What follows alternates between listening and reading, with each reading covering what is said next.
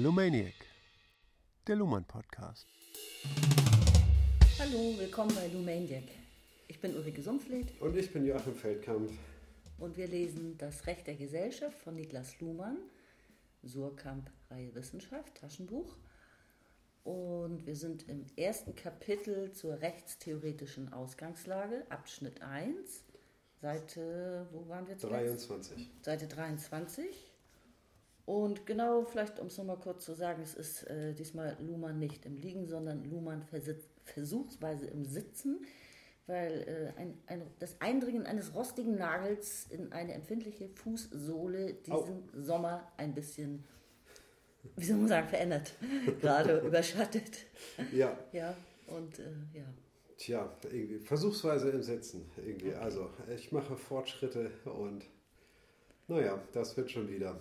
Viel Zeit zum Lesen. Viel Zeit zum Lesen, so ist es.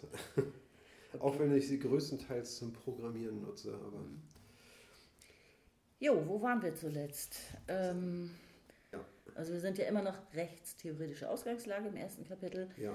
Und Luhmann hatte, glaube ich, zuletzt ganz stark danach gefragt, welche Funktion das Recht im Lauf der Geschichte auch äh, hatte. Richtig? Und äh, wir haben festgestellt, es war eine, eine, eine, die Funktion hat sich immer wieder geändert. Also zum Beispiel in der Ständeordnung hatte das Recht eine andere Funktion als nach dem Zerfall der Ständeordnung. Da musste das ja auch erklärt und das, die gesellschaftlichen Bedürfnisse wieder neu erklärt und abgesichert Beim werden. Übergang in die moderne Gesellschaft, ne? das, Ja. ist die, ähm, das ist der Wandel, den, äh, der da beschrieben wird. Ne? Der Übergang von der Ständegesellschaft in die, in die moderne Gesellschaft. Auf Fortschritt hatte man dann auch stark umgestellt, die Begrifflichkeit. Richtig, genau. Auf den Begriff Fortschritt, ja. Ja.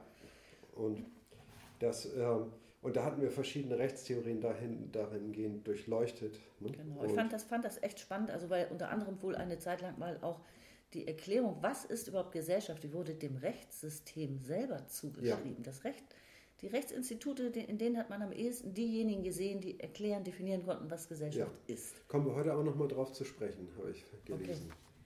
Und äh, genau, interessant ist natürlich auch, dass also jeder schnappt sich sozusagen in das Recht auch so aus seinem Blickwinkel und auch die Wirtschaft hat das eben getan oder tut es ja auch heute noch. Ja. Äh, es gibt eben auch Analyse, äh, Quatsch, ana ökonomische Analysen des Rechts, Ja.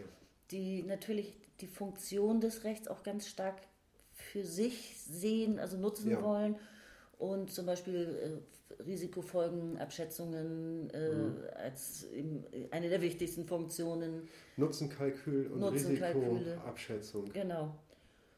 Und insofern also von vielen Perspektiven durch die Jahrhunderte durchgeschleift, immer wieder verändert worden, äh, hat, hat sich das Recht ganz stark auch immer wieder ja, verändert.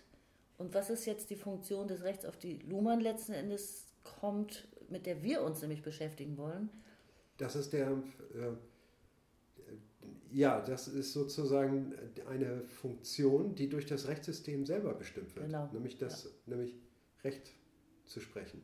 Genau. Ne? Oder die, äh, ja, die Gültigkeit von ähm, rechtlichen Urteilen nach selbst festgelegten Kriterien Genau, zu genau. bestimmen. Ne? Und diese, ähm, also diese Autonomie des Rechts, ne? daran, äh, darin kulminieren diese Überlegungen. Ne? Und das äh, ist letztlich die Ausdifferenzierung ne, des Rechts aus dem Kontext der Gesellschaft.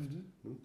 Differenziert sich das Rechtssystem her heraus als ein autonomes System, aber immer natürlich im Kontext der Gesellschaft zu sehen. Ne? Es erfüllt für die Gesellschaft diese Funktion. Ne? Funktion nennen im Grunde, nicht? Also Ja. wie man sieht, verschiedene Begehrlichkeiten, aber Ja. die Funktion des, des Rechts definiert im Grunde das System, das Rechtssystem selbst mit seinen eigenen Begrifflichkeiten, seinen eigenen Kategorien. Ja. Kategorien.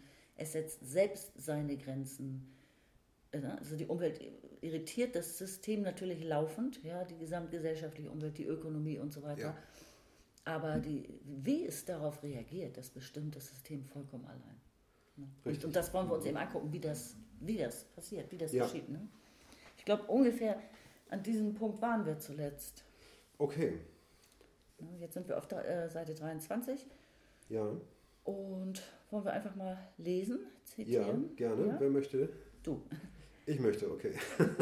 also, diese Überlegungen ermutigen uns, ohne in eine detaillierte po Polemik einzutreten, nach anderen Mö Möglichkeiten Ausschau zu halten. Als Leitdifferenz dient uns die Unterscheidung von System und Umwelt, wie sie allen neueren Varianten der Systemtheorie zugrunde liegt. Das hat, wie leicht zu sehen, den wichtigen Vorteil, dass die Gesellschaft mitsamt ihrer Umwelt als Umwelt des Rechtssystems mit in den Blick kommt. Die ökonomische Analyse des Rechts kann die Gesellschaft nur als allgemeines System eines wie indirekt immer vermittelten Vorteilsausgleich in Rechnung stellen. Mhm. Die Systemtheorie kann eine sehr viel reichhaltigere, konkretere Gesellschaftsbeschreibung ausarbeiten und dies nicht zuletzt in ihrer Anwendung auf andere Funktionssysteme der Gesellschaft. Die innergesellschaftliche Umwelt des Rechtssystems erscheint dann als hochkomplex mit der Konsequenz, dass das Rechtssystem dadurch auf sich selber verwiesen wird, auf eigene Autonomie, selbstbestimmte Grenzen, einen eigenen Code und hochselektive Filter, deren Ausweitung das System gefährden oder sogar seiner Strukturdeterminiertheit berauben können. Mhm. Ja. Spannend, die Leitdifferenz.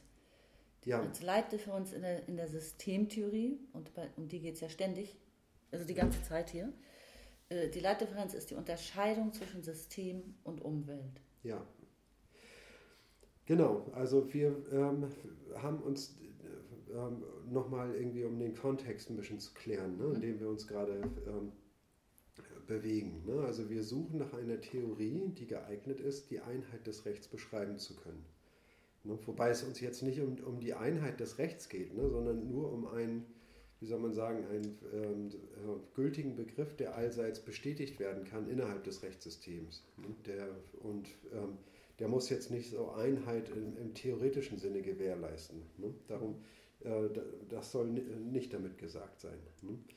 Und äh, die Notwendigkeit hat Luhmann aufgezeigt und, ähm, und ähm, er sieht sich jetzt nach Alternativen dazu um, irgendwie eine Rechtstheorie zu gestalten und, und, und eine Theorie zu entwickeln, die sich auch der Rechtstheorie unterordnet, dann aber eher äh, einen Charakter hat, der übergreifend ist und andere Theorien mit vereint und über äh, Ausarbeitungen, die aus anderen Theorien stammen, auch integrieren zu können durchaus. Ne? Das ist der, es geht nicht darum, äh, Theorien zu befehden, ne, sondern. Genau, überhaupt ihre, gar nicht, das ist ja gar nicht sein Anliegen. Sondern diese Theorien auch analysieren zu können, um sie dann richtig äh, integrieren zu können. Ne? Genau, integrieren zu können, aber eben in die soziologische Perspektive, die Luhmann ja aufsetzt, ja. sozusagen. Das wird ja, ne? Also das, ja. das eine schließt ja überhaupt nicht das andere aus, aber wenn er andere Rechtstheorien betrachtet, die meinetwegen aus der Fallpraxis entstanden sind und so, ja dann ähm, betrachtet er oder sie unter genau diesem Perspektiv, unter dieser Perspektivperspektive sozusagen, dass er eben sagt, das sind Selbstbeschreibungen, mhm. die aus einer Fallpraxis heraus, aus dem Inneren des Systems ja. geschehen sind. Ja. ja. Und er guckt von außen sozusagen, er ist der externe Beobachter, also ja. so wir jetzt alle. Ja. Ja, und, und versuchen mit Hilfe der Systemtheorie den Gegenstand ganz anders von außen zu bestimmen. Und zwar eben die Leitdifferenz, das ist ja immer so, bei allen Systembeschreibungen äh, von Luhmann, die Leiterin ist immer, es gibt das System und seine Umwelt. Ja. ja und die Umwelt Richtig, ist die Gesellschaft, die Umwelt ja. ist aber auch ähm, natürlich das ökonomische System, ja, ja das, müssen, das wissenschaftliche System. Das müssen so wir schon präzise fassen, denke ich. Ne? Also wenn er ähm, sagt, das Rechtssystem ist ein System, dann sagt er, also er meint natürlich System in seinem systemtheoretischen Sinne ne? und nicht jetzt beliebiges System, das muss gewisse äh, Grundanforderungen ja. erfüllen. Und äh, dann äh, muss man sagen, also wenn man das Rechtssystem oder das Recht als ein System begreift, irgendwie dann hat dieses Recht seine eigene Umwelt. Ne? Mhm. Es grenzt sich selber ab von mhm. seiner Umwelt. Ne? Und ähm, von allem anderen könnte man sagen, was nicht zum eigenen Rechtssystem gehört. Ja. Ne? Und ja, wonach, wonach richtet sich das? Ne? das an, der, an, der, Kommunikation ist es auf jeden Fall ausgerichtet. Richtig, ne? richtig, genau. Es richtet sich nach der Kommunikation. Das heißt also, Rechtskommunikation ist nur bedingt anschlussfähig an äh, Wirtschaftskommunikation, ne? weil dann, ähm, weil sich die Dinge einfach anders darlegen. Ne? Und ähm, diese ähm, Systeme sind strukturell aneinander gekoppelt, natürlich. Ne? Wenn es um das äh, Wirtschaftssystem geht, dann geht es da um Eigentumsansprüche an irgendeiner Sache und die werden durch das Recht reguliert. Ne? Aber, Aber das Recht entscheidet, ob es, also nach seinen eigenen Regeln wiederum, was in diesem Fall Recht und was Unrecht Genau, ist. Nach genau. seinen eigenen Regeln. ja, Und nicht nach den Regeln der Wirtschaft, die ja vollkommen andere wären. Die Regeln der Wirtschaft würden ja sozusagen nach Profitinteressen entscheiden Ja. oder so. Und das ist ja nicht der Maßstab oder die, keine Kategorie im Ja. Rechtssystem. der Richter entscheidet, ohne ökonomischen Vorteil zu nehmen und ähm, also äh, völlig unabhängig von den, von den Gesichtspunkten, die dort angelegt werden, oder sondern ähm, auch dadurch irgendwie das ähm, unabhängig davon, ob das jetzt ähm, plausibel ist irgendwie und den Beifall findet irgendwie ne, im, äh, im Volk oder das, was die Öffentlichkeit äh, von ihm erwartet. Ne? Das ist ähm, Mhm. mitunter ähm, auch davon unabhängig, ne? sondern nur nach eigenen äh, Geltungsmaßstäben. Was ich, was ich hieran spannend Und, aber wir sind Ja. noch bei, äh, bei der Sache System Umwelt irgendwie. Ne? Mhm. Also das Rechtssystem grenzt sich ab, ist operativ geschlossen.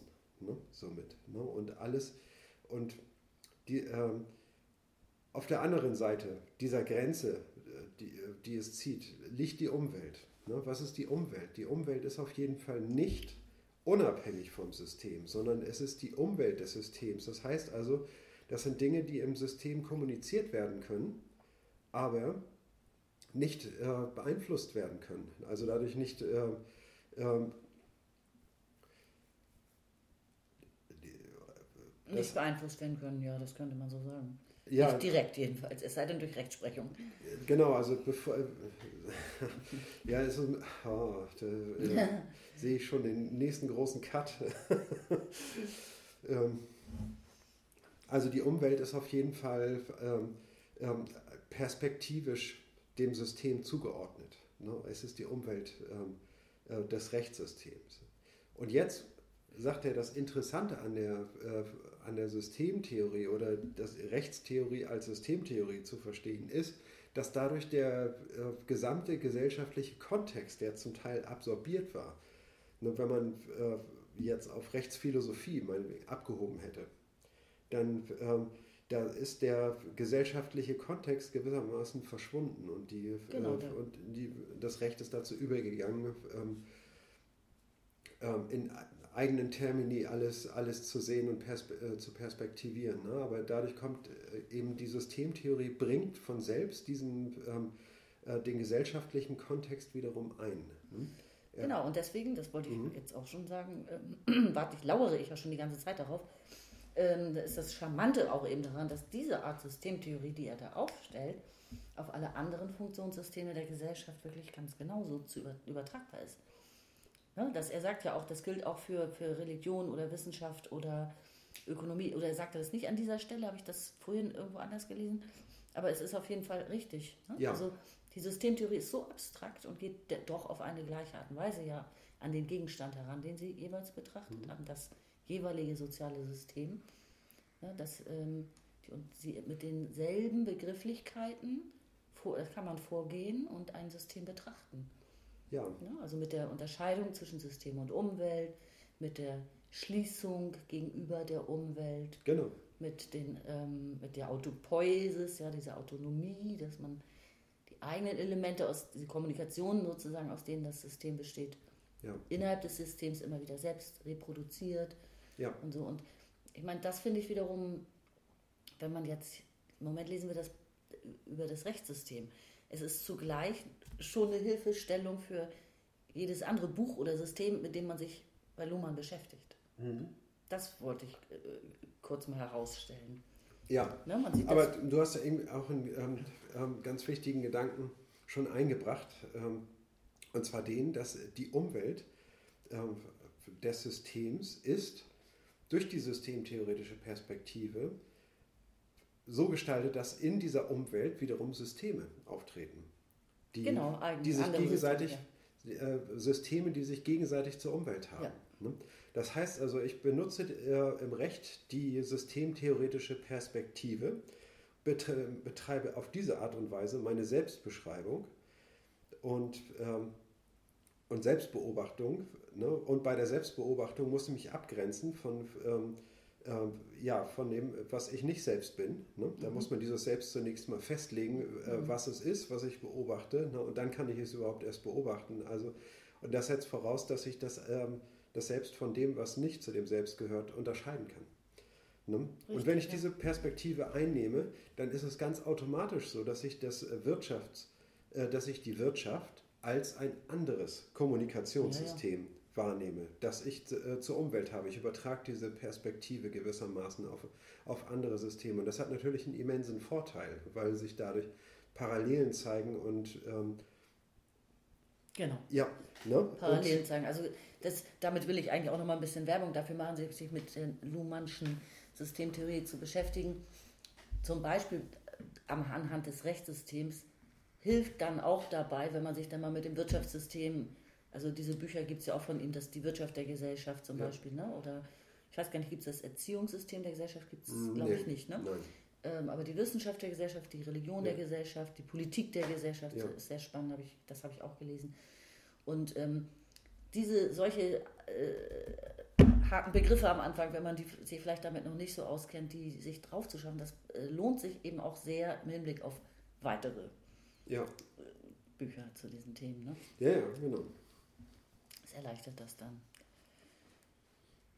Mhm. Okay, also eigene Autonomie, selbstbestimmte Grenzen, ein eigener Code, hochselektive Filter setzt ein System ein, ne, um sein Verhältnis zur Umwelt dann auch immer wieder neu zu bestimmen, auszudifferenzieren, zu verändern.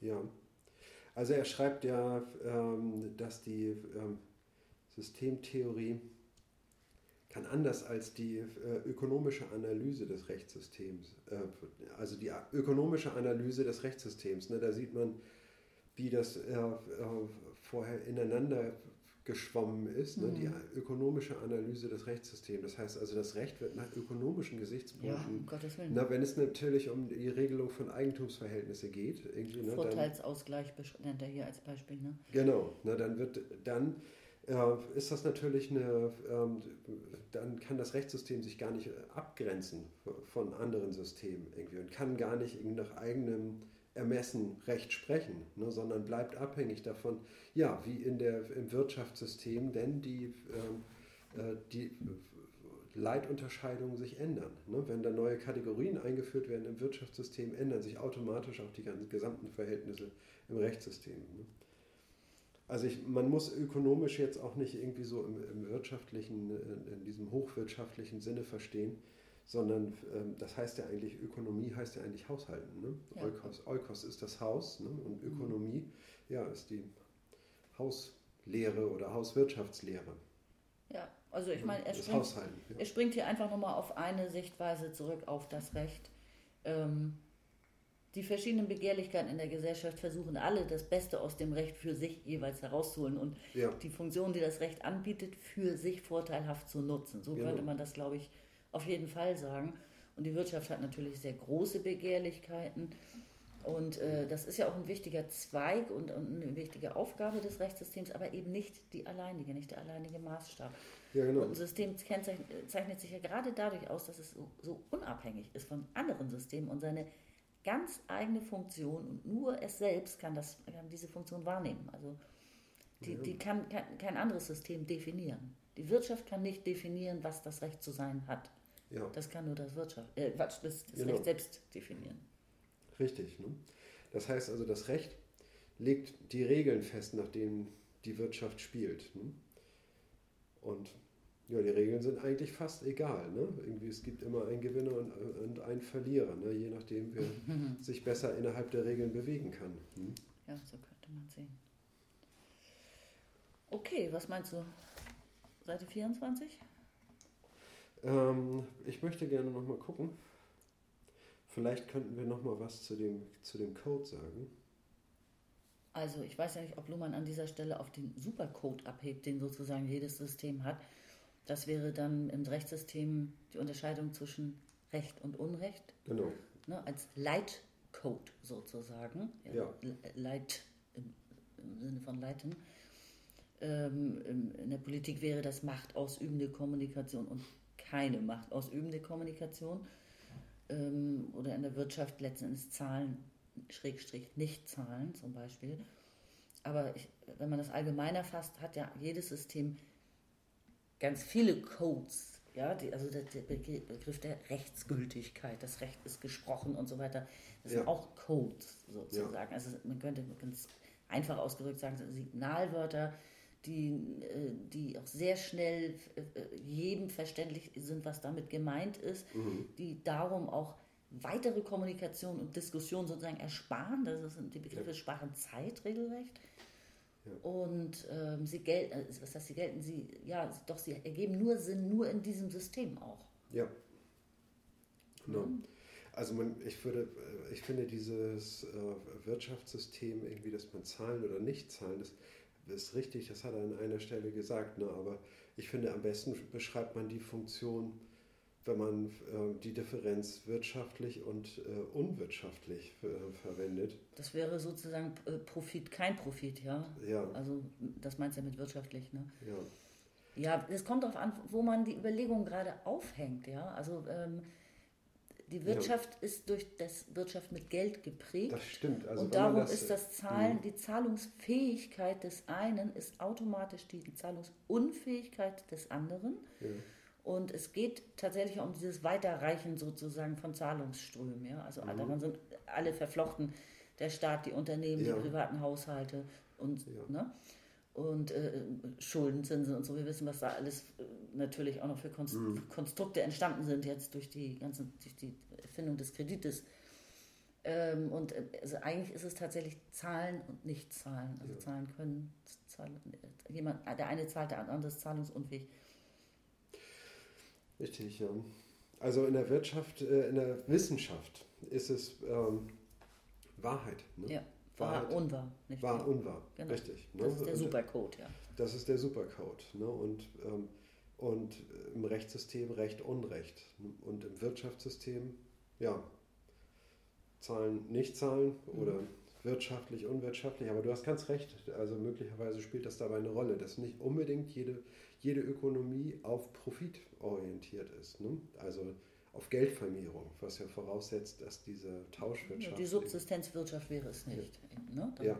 Da spielt sogar, also wenn sie theoretisch sogar ohne Geld abläuft, gibt es ja kaum noch, aber gibt es auch, ja. dann äh, würde das mit dem Zahlen nicht zahlen in dem Sinne vielleicht nicht so zutreffen, aber dann wäre es, also naja, man würde was austauschen und etwas verlieren, ja, also wenn mhm. nur andere Begrifflichkeiten, aber ja. eigentlich ein ähnlicher abstrakter Akt, der da, mhm. also verlieren, bekommen, könnte man es auch nennen, ja? Ja. Also Codes sind jedenfalls, jedes System hat seine eigenen Codes. Ja. Und ich glaube, er geht hier nicht so irrsinnig viel auf Codes ein in diesem Buch. Ähm, das tut er, glaube ich, am allergründlichsten in, in, haben wir zusammen gelesen, die Gesellschaft der Gesellschaft. Ja. Nicht? Also da geht das ja viele Kapitel lang um ähm, symbolisch generalisierte Kommunikationscodes. Aber das ja. sollten wir jetzt hier ja. Das ich meine, gehört, gehört schon da rein, aber äh, das ist, gehört nicht zum Thema. Genau, mhm. nicht so intensiv jedenfalls. Ja. ja, von mir aus können wir weitergehen auf Seite 24, bevor wir uns noch weiter auf Abwege begeben. okay, ich lese mal. Jo. Seite 24, Zitat. Wie die ökonomische Analyse des Rechts hat auch die systemtheoretische ihre Nachteile. Im Vergleich zu den zuvor skizzierten Rechtstheorien sind beide neuartig, aber in einem ganz verschiedenen Sinn. Der Nachteil der Systemtheorie, wenn es denn ein Nachteil ist, liegt in ihrer hohen Eigenkomplexität und der entsprechenden Abstraktheit der Begriffe.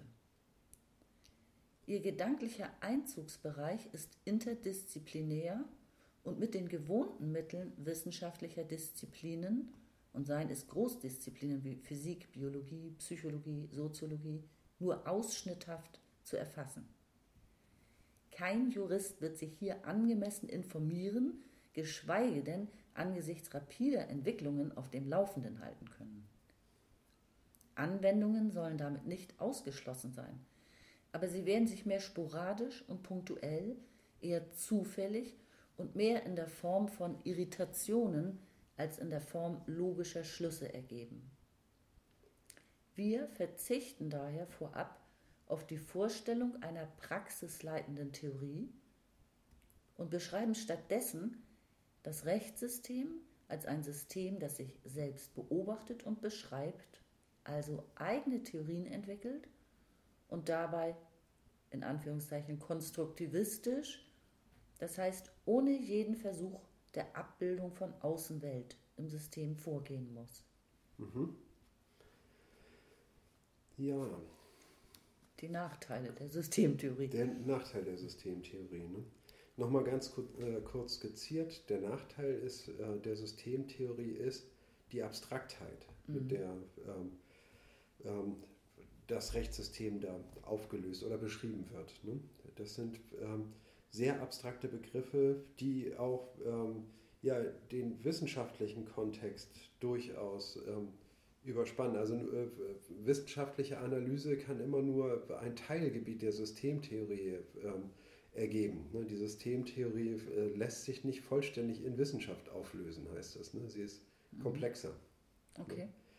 Als Wissenschaft. Ne? Sie beschreibt ja durchaus auch das äh, Wissenschaftssystem als ein System. Ne?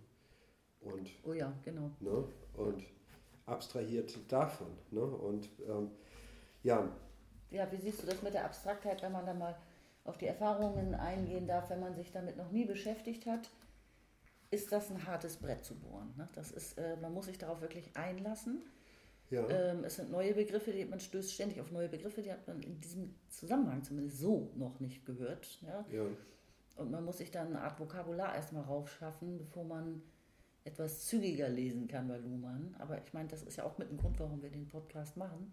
Ja um dieser vielleicht etwas äh, abstrakten, dieser Barriere da ein bisschen, bisschen zu helfen, da reinzukommen. Ja, ne, also es ist eine hochabstrakte Theorie, hochabstrakte Überlegungen sind erforderlich. Ne, und man kann sagen, immer wenn die Systemtheorie irgendwo an, an Grenzen stößt, ne, die ähm, auf Unplausibilitäten stößt, irgendwie, ne, dann gibt es gleich auch wieder eine, eine Tendenz irgendwie ne, zu einer noch höheren Abstraktheit, um mhm. Ne, also ent, das Problem wird entparadoxiert mhm. ne, und ähm, da müssen äh, Ebenen auseinandergehalten werden. Ne? Das heißt, irgendwie da kommt ein neuer Abstraktionsgrad hinzu ne? und die Systemtheorie wird eigentlich immer noch ein bisschen komplizierter. Ne? Und äh, ja, was, was heißt das? Das heißt, dass man sich äh, von dem Gedanken verabschieden muss, dass die Systemtheorie selbst ein, ein praxisorientierter Leitfaden sein könnte. Ne? Dafür ist das. Äh, dafür ist sie nicht gemacht, so, ne? Oder dafür ist sie. Muss einen Fall lösen, schnell, schnell ein bisschen Niklas Luhmann. Das ja, genau, funktioniert genau. nicht. Ja. ich würde sagen, dann ist es zu spät. Ja. ne, weil das, ähm, da kann man jetzt so schnell nichts ähm, äh, Fruchtbringendes raus, äh, äh, rausholen. Wobei, ich meine, da muss ich jetzt nochmal drauf anspielen, ja. ähm, äh, es ist ja irgendwie auch skurril, Luhmann hat ja auch, glaube ich, sogar den mexikanischen Staat mal beraten, nicht? Ist richtig. Ja, und es war, glaube ich, in den 80ern, ja. Ja. Und ich, soweit ich weiß, hat sich daran leider auch nicht so viel bis heute geändert, hat der mexikanische Staat ja wirklich ganz konkrete Probleme. Also es ja. würde mich wahnsinnig interessieren, was, was, um was es damals eigentlich ging. Das hätte mich wirklich mal interessiert. Was ja, ich glaube auch, dass irgendwie diese Anfrage, ich nehme mal an, dass das wirklich auf eine, äh, dass Luhmann sich da nicht freimütig angeboten hat, sondern umgekehrt, dass sie, äh, mhm. dass die äh, verschiedene Leute auf, auf Wissenschaftler zugegangen sind, ne, ob sie ihnen irgendwie, ob sie beraten können, ob sie helfen können und so. Ne, und dass er sich da bereit erklärt hat zu beraten. Aber ich glaube auch, dass sie dann eher so auf seine Lebenserfahrung abgezielt haben als auf seine Systemtheorie. Ne? Das müssen wir nochmal rausbekommen. Ja. Ich habe mich jedenfalls amüsiert, eine Mini-Anekdote zwischendurch. Ich bin dann irgendwann mal auf Instagram gegangen, alles schöne bunte Bilder hier und so. Und dann guckt man ja trotzdem in diesen sozialen Netzwerken, wenn man da anfängt, erstmal immer so, so nach, nach, seinen Lieblingen oder seinen, weiß ich nicht. Ja? Mhm. So, und habe ich auch mal Luhmann eingegeben, weil es eigentlich auch bei Twitter und bei Facebook, es gibt überall Gruppen und so. Ich will für die überhaupt keine Werbung machen, weil ich finde die alle nicht so riesengroßartig. Aber ich habe mich amüsiert, auf Instagram waren ziemlich viele liebevoll hochgepostete Fotos von Luhmann-Titeln in, in, in, spanischer Sprache. Mhm. Also er, er muss da eigentlich einen großen eine große Bekanntheit erlangt haben. Ja. Kam mir so vor. Ja. Okay. Ja, Also keine praxisleitende Theorie auf jeden Fall. Ja. Und von, der, von dem Gedanken sollte man sich verabschieden. Genau. Und, und die, ähm, stattdessen beschreiben wir das, ist, äh, die, das Rechtssystem als ein System, das sich selbst beobachtet und beschreibt. Genau. Also eigene Theorien entwickelt und dabei konstruktivistisch. Das heißt, ohne jeden Versuch der Abbildung von Außenwelt im System vorgehen muss. Jupp. Ne? Das heißt also, wir ähm, ganz nach der Maxime, in Anführungszeichen, ne, dass, die, dass man es dem Rechtssystem selbst überlässt, seine Grenzen zu ziehen ne, und, nicht, ähm, und sie nicht vorgibt. Ne? Ähm, dann sagt man irgendwie, ähm, ja, dann äh, ist es so, dass, die, äh, dass das Rechtssystem seine, seine Umwelt voraussetzen muss, also als eine, ähm, also gegen seine Umwelt arbeitet. Ne? Also nicht gegen die Umwelt, ne, sondern irgendwie, also äh, ich sag mal, als Gegenstand irgendwie, ja. ne? Äh, sich an der Umwelt schon orientiert, aber nach eigenen Maßstäben äh, handelt und sich ausdifferenziert. Hm? Leitet gut über zum nächsten Absatz. Ja. Die Beobachtung zweiter Ordnung ne, ist dann ähm, ist sozusagen hier ähm, eine Voraussetzung äh, dafür, dass man die Systemtheorie anwenden kann. Ne? Das ist die Beobachtung zweiter Ordnung. Ne? Und was ist die Beobachtung zweiter Ordnung? Könnte man das erklären? Naja, das System beobachtet sich dabei, wie es seine Umwelt beobachtet. Mhm. Ne? Und, und dann äh, und verändert sozusagen, äh, nein, oder registriert eben die Veränderung, die es äh, ausmacht, irgendwie, wenn man zum Beispiel mit einer anderen Differenz operiert. Ne? Also durch die Selbstbeobachtung ist quasi schon die Grenze zwischen System und Umwelt gesetzt. Ne? Also diese, an dieser Leitdifferenz gibt es ja. eigentlich nichts mehr zu rütteln. Ne? Aber wenn man jetzt meinetwegen die Umwelt beobachtet nach Eigentumsverhältnissen, ne? dann stellt sie sich völlig anders dar. Wenn man sie äh, nach ethischen Maßstäben äh, beobachtet, ne? Mhm. dann werden ein, wird einem das, was nach ökonomischen Maßstäben gerecht erscheint, irgendwie, ne? selbes äh, Leistung für selbes Geld irgendwie, der scheint einem plötzlich als total ungerecht irgendwie, ne? Und weil äh, die Bedürftigkeit, sage ich mal, äh, Einzelner nicht hinreichend berücksichtigt wird. Ne? Mhm. Und das ist die, ähm, und dabei kann sich das System selbst beobachten und daraus Schlüsse ziehen ne? und, äh, und diese Schlüsse auf seine Strukturdeterminiertheit zurückwirken lassen. Also ist Beobachtung zweiter Ordnung immer Selbstbeobachtung, ja? Kann man das so sagen? Ja, Beobachtung okay. zweiter, ja. Mhm. Naja, man beobachtet sich dabei, man beobachtet und man beobachtet sich beim Beobachten. Genau, aber das kann das man ja nur zwei, Das sind die machen. zwei Ebenen. Wenn du sagst, irgendwie eine reine Selbstbeobachtung, ne, das heißt ja nicht, dass man dann irgendwie sich beim Beobachten beobachtet. Nee, nee, nicht gleichzeitig. Das ist ja, ja das Witzige. Also ich weiß, das Beispiel ist, äh, diese, diese Eselsbrücke ist vielleicht nicht, nicht super, nicht Luhmann gerecht genug oder so, aber ich stelle mir immer den Rückwärtsgang vor, sozusagen. Oder, also ich kann nicht mhm. gleichzeitig vorwärts und rückwärts fahren, ich muss umschalten, ja. Und ich, ja. ich stelle mir immer so ein, wie beim Autofahren, irgendwie so Nebel vor. Ich schalte auf Beobachtung zweiter Ordnung um. Was habe ich eigentlich eben beobachtet? Habe ich das eigentlich richtig beobachtet? Aha, okay. ne, was, was habe ich gesehen? Was habe ich, was habe ich äh, dabei vielleicht auch falsch gemacht? Ja, ich so? sehe und ich sehe, dass ich nichts sehe und irgendwie ziehe daraus ähm, ziehe ich sozusagen irgendwie eine Konsequenz irgendwie, ne? dass ich äh, was verändere, ne, um wieder sehen zu können. Ne? Und ja, also ich, wie gesagt, ich nenne das Eselsbrücke, aber ich, äh, manchmal fällt es mir schwer, die abstrakten Begriffe ähm, mir ohne irgendeine bildliche, konkrete Vorstellung ja. einbimsen zu können, ja, das etwas unterscheiden zu können. Was ist nochmal die Beobachtung zweiter Ordnung oder so? Ja. Und da baue ich mir dann halt auch mal solche Bilder für, auch wenn sie vielleicht manchmal ein bisschen schief sind. Ja. Ja, aber. Naja, also eine ganz wichtige ähm, Konsequenz hat es auf jeden Fall. Ne? Man könnte sagen, dass in dieser, in dieser knappen Formulierung ne, der Beobachtung zweiter Ordnung eigentlich schon das, äh, äh, die von Kant inspirierte kopernikanische Wende inkludiert ist. Ne? Die kopernikanische Wende heißt, ne, dass man sagte, bisher hat man die Gegenstände, äh, äh, hat sich die Erkenntnis nach den Gegenständen mhm. gerichtet. Ne? Von, und nach der kopernikanischen Wende kann man sagen, richten sich die Gegenstände nach der Erkenntnis. Ja. Nach, nämlich nach, nach, nach der Betrachtung. Ne? Genau. Ne? Das heißt also, wenn wir etwas in, in, Beobachtung haben und einen anderen Zugang zu den Dingen haben wir überhaupt nicht, mhm. als nur die Beobachtung, ne, dann ist äh, das Beobachtete nichts an sich Existierendes, ne, sondern das Beobachtete ist immer, wie soll man sagen, ist etwas Zweistelliges. Ne? Ja. Das heißt, der, dazu gehört nämlich immer der Beobachter. Genau, ne? sonst könnte es ja gar nicht Gegenstand von irgendeiner Betrachtung sein. Richtig. Luhmann hatte das ja an einer anderen Stelle, ich glaube Seite 11 ungefähr war das, ja auch nochmal ganz deutlich äh, eigentlich genau so gesagt. Gehen wir analytisch an das Recht ran und, und überlassen es dem Recht, also als dem Gegenstand, also betrachten wir das, betrachten wir das Recht von außen und sagen einfach selbst so, das ist das Recht, ich, ich definiere mal, das sind seine Grenzen und jetzt gucke ich mir das an. Oder sagen wir, nee, das Objekt definiert bitte schön selbst, was seine Grenzen ist und, und wir gucken uns an, wie ist das definiert. Richtig. Das ist, das ist, das ist dasselbe in Grün, oder? Also ja. das ist die umgekehrte, ja. die zweistellige Perspektive, ja? Ja. Die du sagst. Also wir, wir beobachten, mhm. wo das Recht seine Grenzen setzt und wir beobachten und uns muss dabei klar sein, dass wir beobachten. Mhm. Ja?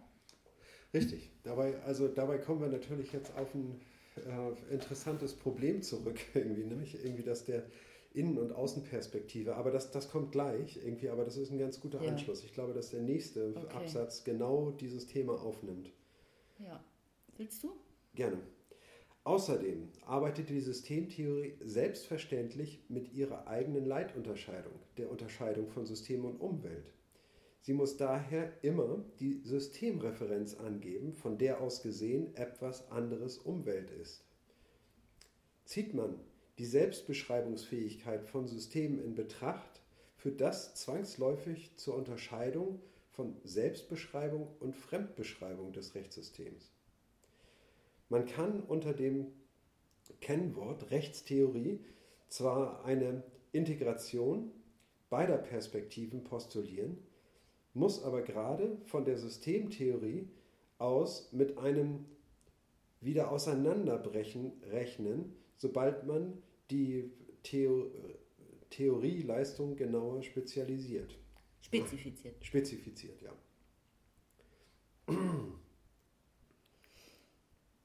Selbstverständlich gibt es eine Leitunterscheidung, und zwar die mhm. Unterscheidung von System und Umwelt. Ja. Richtig, ja. Also was genau sagt er hier? Ne? Die Systemtheorie ist ja eine eigene Theorie. Ne? Das heißt also, die Systemtheorie bildet sich selber aus, äh, sage ich mal, als ein, ähm, als ein Kontext, als ein eigenes System. Ne? Man könnte sagen, irgendwie, also, also äh, wenn wir um Systemtheorie, äh, wenn es für uns um Systemtheorie geht, ne, meinetwegen äh, uns Wissenschaftlern oder so, ne, dann bilden wir ein, auch ein System, ne, in, innerhalb dessen man äh, sozusagen festlegt, was wahrscheinlich das beste, äh, die beste Systemtheorie aller möglichen äh, Systemtheorien ist. Ne. Das ist dann ein, ein System, aber es hat, hat seine eigenen Differenzen ne, und die unterscheiden sich von denen ähm, des Rechtssystems. Ne. Das heißt also, wenn wir von ähm, das Rechtssystem als ein System beschreiben, haben wir diese systemtheoretische Perspektive auf das Rechtssystem und die innerrechtliche, hm.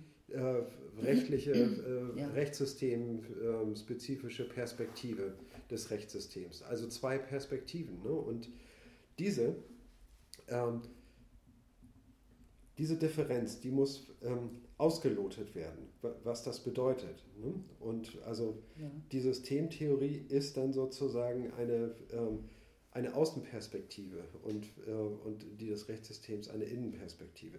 Da gibt es ja auch herrlich klaffende ja. Lücken. Also ich meine, insbesondere bei der Realität der Massenmedien, mhm. das hat Luhmann ja, glaube ich, schon ziemlich früh geschrieben, das Buch, also ähm, wird es gerade in der heutigen Zeit, wo es so viel Medienkritik gibt, ja, und auch so viele sogenannte alternative Medien gibt, die sich, die, die, die Leitmedien, sehr, Massenmedien ja. sehr gerne kritisieren, wird es ja äh, äh, immer deutlicher sozusagen. Hu, hu, hu, es ist ja schon komisch manchmal, das ist ihre Selbstbeschreibung sozusagen. Also, ja. dass es da wirklich riesige, dis, auffällige Diskrepanzen gibt. Ja? ja. Also, ich, ich denke mal, jedes System weiß, äh, dass es Selbstbeschreibungen und Fremdbeschreibungen gibt. Mhm. Das heißt aber noch nicht, dass ich allen Mitgliedern eines solchen Systems immer die intellektuelle Leistungsfähigkeit unterstellen würde, dass, sie das, dass ihnen das wirklich bewusst ist. Mhm. Mhm. Ja, also als Mitglied ja. eines Systems jetzt, ich habe es jetzt in den Medien erlebt, ja, ja, läuft man ja nicht täglich Luhmann schwanger durch die Gegend und, und, und macht sich solche großen abstrakten Gedanken über das, was man da täglich erlebt. Ja. Das ist alles, ist, die Dinge passieren so, wie sie sind und ähm, dieses von außen da herantreten, das macht man eigentlich eher, wenn man in Pension geht oder vielleicht vorher noch im Studium ein bisschen, mhm. ja, oder äh, am Feierabend mal mit anderen Leuten in einer bei einer Diskussion oder so. Ja. Aber eigentlich verschwindet das so sofort wieder, sobald man wieder in seinem Alltag drin ist. Ja. Ne? Und operiert sozusagen, ja, ja in, in seinen, seinen Geschäften da, seinem Alltag, seinen Aufgaben nachgeht. Ja. Also, da sieht man auch nochmal die ähm, Leistungsfähigkeit der Systemtheorie, ne? weil sie, sobald wir diese Perspektive einnehmen, äh, fordern wir sozusagen auf, eine Selbstbeobachtung zu initiieren. Ne? Das ist, der, äh, das ist die Wirkung der Systemtheorie. Also man fordert dann ja. das, ähm, das, das Recht, Recht, dazu auf. Innerhalb ja. des Rechtssystems dazu auf, irgendwie die Dinge systemtheoretisch zu betrachten ja. Und die ähm, und ja, dann äh, mögliche neue Perspektiven zu entwickeln genau.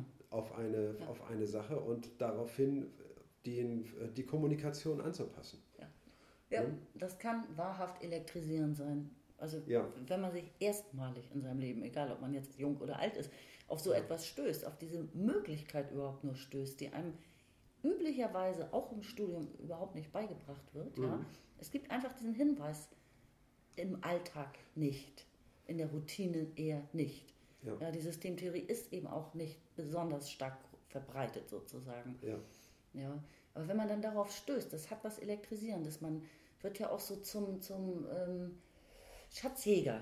Ja, weil es betrifft einen, man kennt mhm. diese Welten, die da beschrieben werden, wenn man jetzt Jurist ist zum Beispiel oder ja. Richter ja, ja. oder eben in den Medien arbeitet und so. Und das ist tatsächlich spannend, es ist erhellend, es ist auch entlarvend.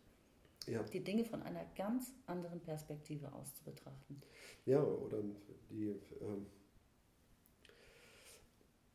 die Einführung, sage ich mal, der Systemtheorie in, die, äh, in das Rechtssystem ne, ist, äh, stößt vor allen Dingen auf, äh, auf den Widerstand, ne, dass, ähm, dass eine Aufforderung zur Selbstbeobachtung ins Leere läuft ne, und dass man dann äh, oder abgelehnt wird. Ne, weil, ja, Punkt, Punkt, Punkt, wir haben das ja immer so gemacht, da brauchen wir gar nicht drüber nachzudenken. Genau. Ne, das ist, ähm, ähm, also meinetwegen die Berufung auf, auf gewisse Traditionen. Ja. Ne, und die Einführung der Systemtheorie in, in das Rechtssystem irgendwie ist an diese operativen Schwierigkeiten gebunden. Und davon ist eben auch so viel abhängig. Ne? Also man kann sagen, das Rechtssystem befindet sich immer auf einem gewissen Niveau, bis wohin es geglückt ist, ähm, systemtheoretische Überlegungen zuzulassen. Ne? Und am Ende, irgendwie, wenn, wenn es denn vollständig geglückt sein sollte, wird, dieses, äh, wird das Rechtssystem die Systemtheorie auch ähm, gebeugt haben, sage ich mal irgendwie, und an ihre äh, Bedürfnisse angepasst haben. Sie wird die Systemtheorie am Ende verändern. Ne, wenn sie, äh, weil sie mit neuen Überlegungen, ja. sage ich mal, eine ja. Inspiration darstellt und neue Effekte ähm, äh, beobachtet und äh, beschrieben hat, die dann wiederum ähm, Auswirkungen auf die Systemtheorie haben. Ne? Das Ganze ist also wirklich mhm. eine, ein sehr lebendiger Prozess, ne? der von, eben von dieser Innen- und Außenperspektive lebt. Ne? Ja, das merkt man ja auch, wenn man Luhmann, wenn man mehrere Bücher vielleicht von ihm liest, dass er auch auf ganz andere, äh, also in den Büchern nicht gleichermaßen gleich stark und immer in der gleichen Reihenfolge auf bestimmte ja. Begrifflichkeiten gleich gründlich eingehen. Ja, ja? Also es, ich, kann, ich weiß gar nicht mehr, in welchem Buch das jetzt war, aber ich habe also so eine regelrechte Paradoxie. Äh, Orgie. Ist, äh, ich fand das wirklich großartig, was Paradoxien sind, wie sie sich entfalten und so weiter, wie sie entstehen überhaupt und so. Mhm. Ich weiß, das hat er an einer Stelle also das so großartig mal äh, aufgefächert. Mhm. Und äh, das war sicherlich auch für ihn in diesem Moment, glaube ich, als er das geschrieben hat, war, da hatte er richtig Lust drauf und das hat ja. seine Systemtheorie vermutlich sein ja. weiteres Vorgehen auch beeinflusst. Ja, ja, ja. Diesen, diesen, diesen Thrill, den hat er da, damals gehabt, in, in, in diesem Buch. Ja. Also er ist zurück beeinflusst worden. Ich finde Paradoxien auch toll. Ja. Paradoxien und Widersprüche, ne?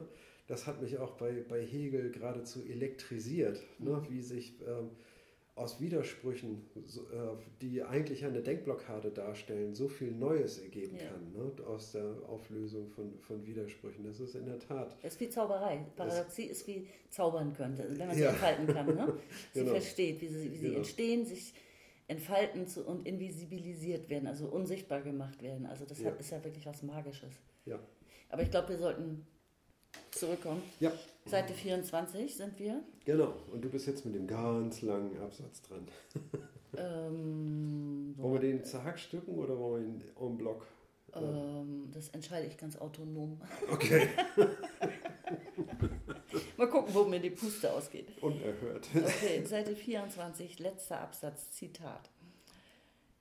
Der Sinn dieser Art systemtheoretischer Beschreibung liegt vor allem in der Herstellung eines Zusammenhangs von Rechtstheorie und Gesellschaftstheorie, also in einer gesellschaftstheoretischen Reflexion des Rechts. Die europäische Gesellschaft hatte seit dem Mittelalter eine im internationalen und interkulturellen Vergleich ungewöhnliche Dichte und Anwendungsintensität rechtlicher Regulierungen entwickelt bis hin zur Definition der Gesellschaft selbst als Rechtsinstitut. Wow. Man denke unter anderem daran, dass bereits im Mittelalter zahlreiche Positionen mit Klerikern besetzt waren, die keineswegs immer Theologie, sondern oft als Alternativstudiengang kanonisches Recht studiert hatten.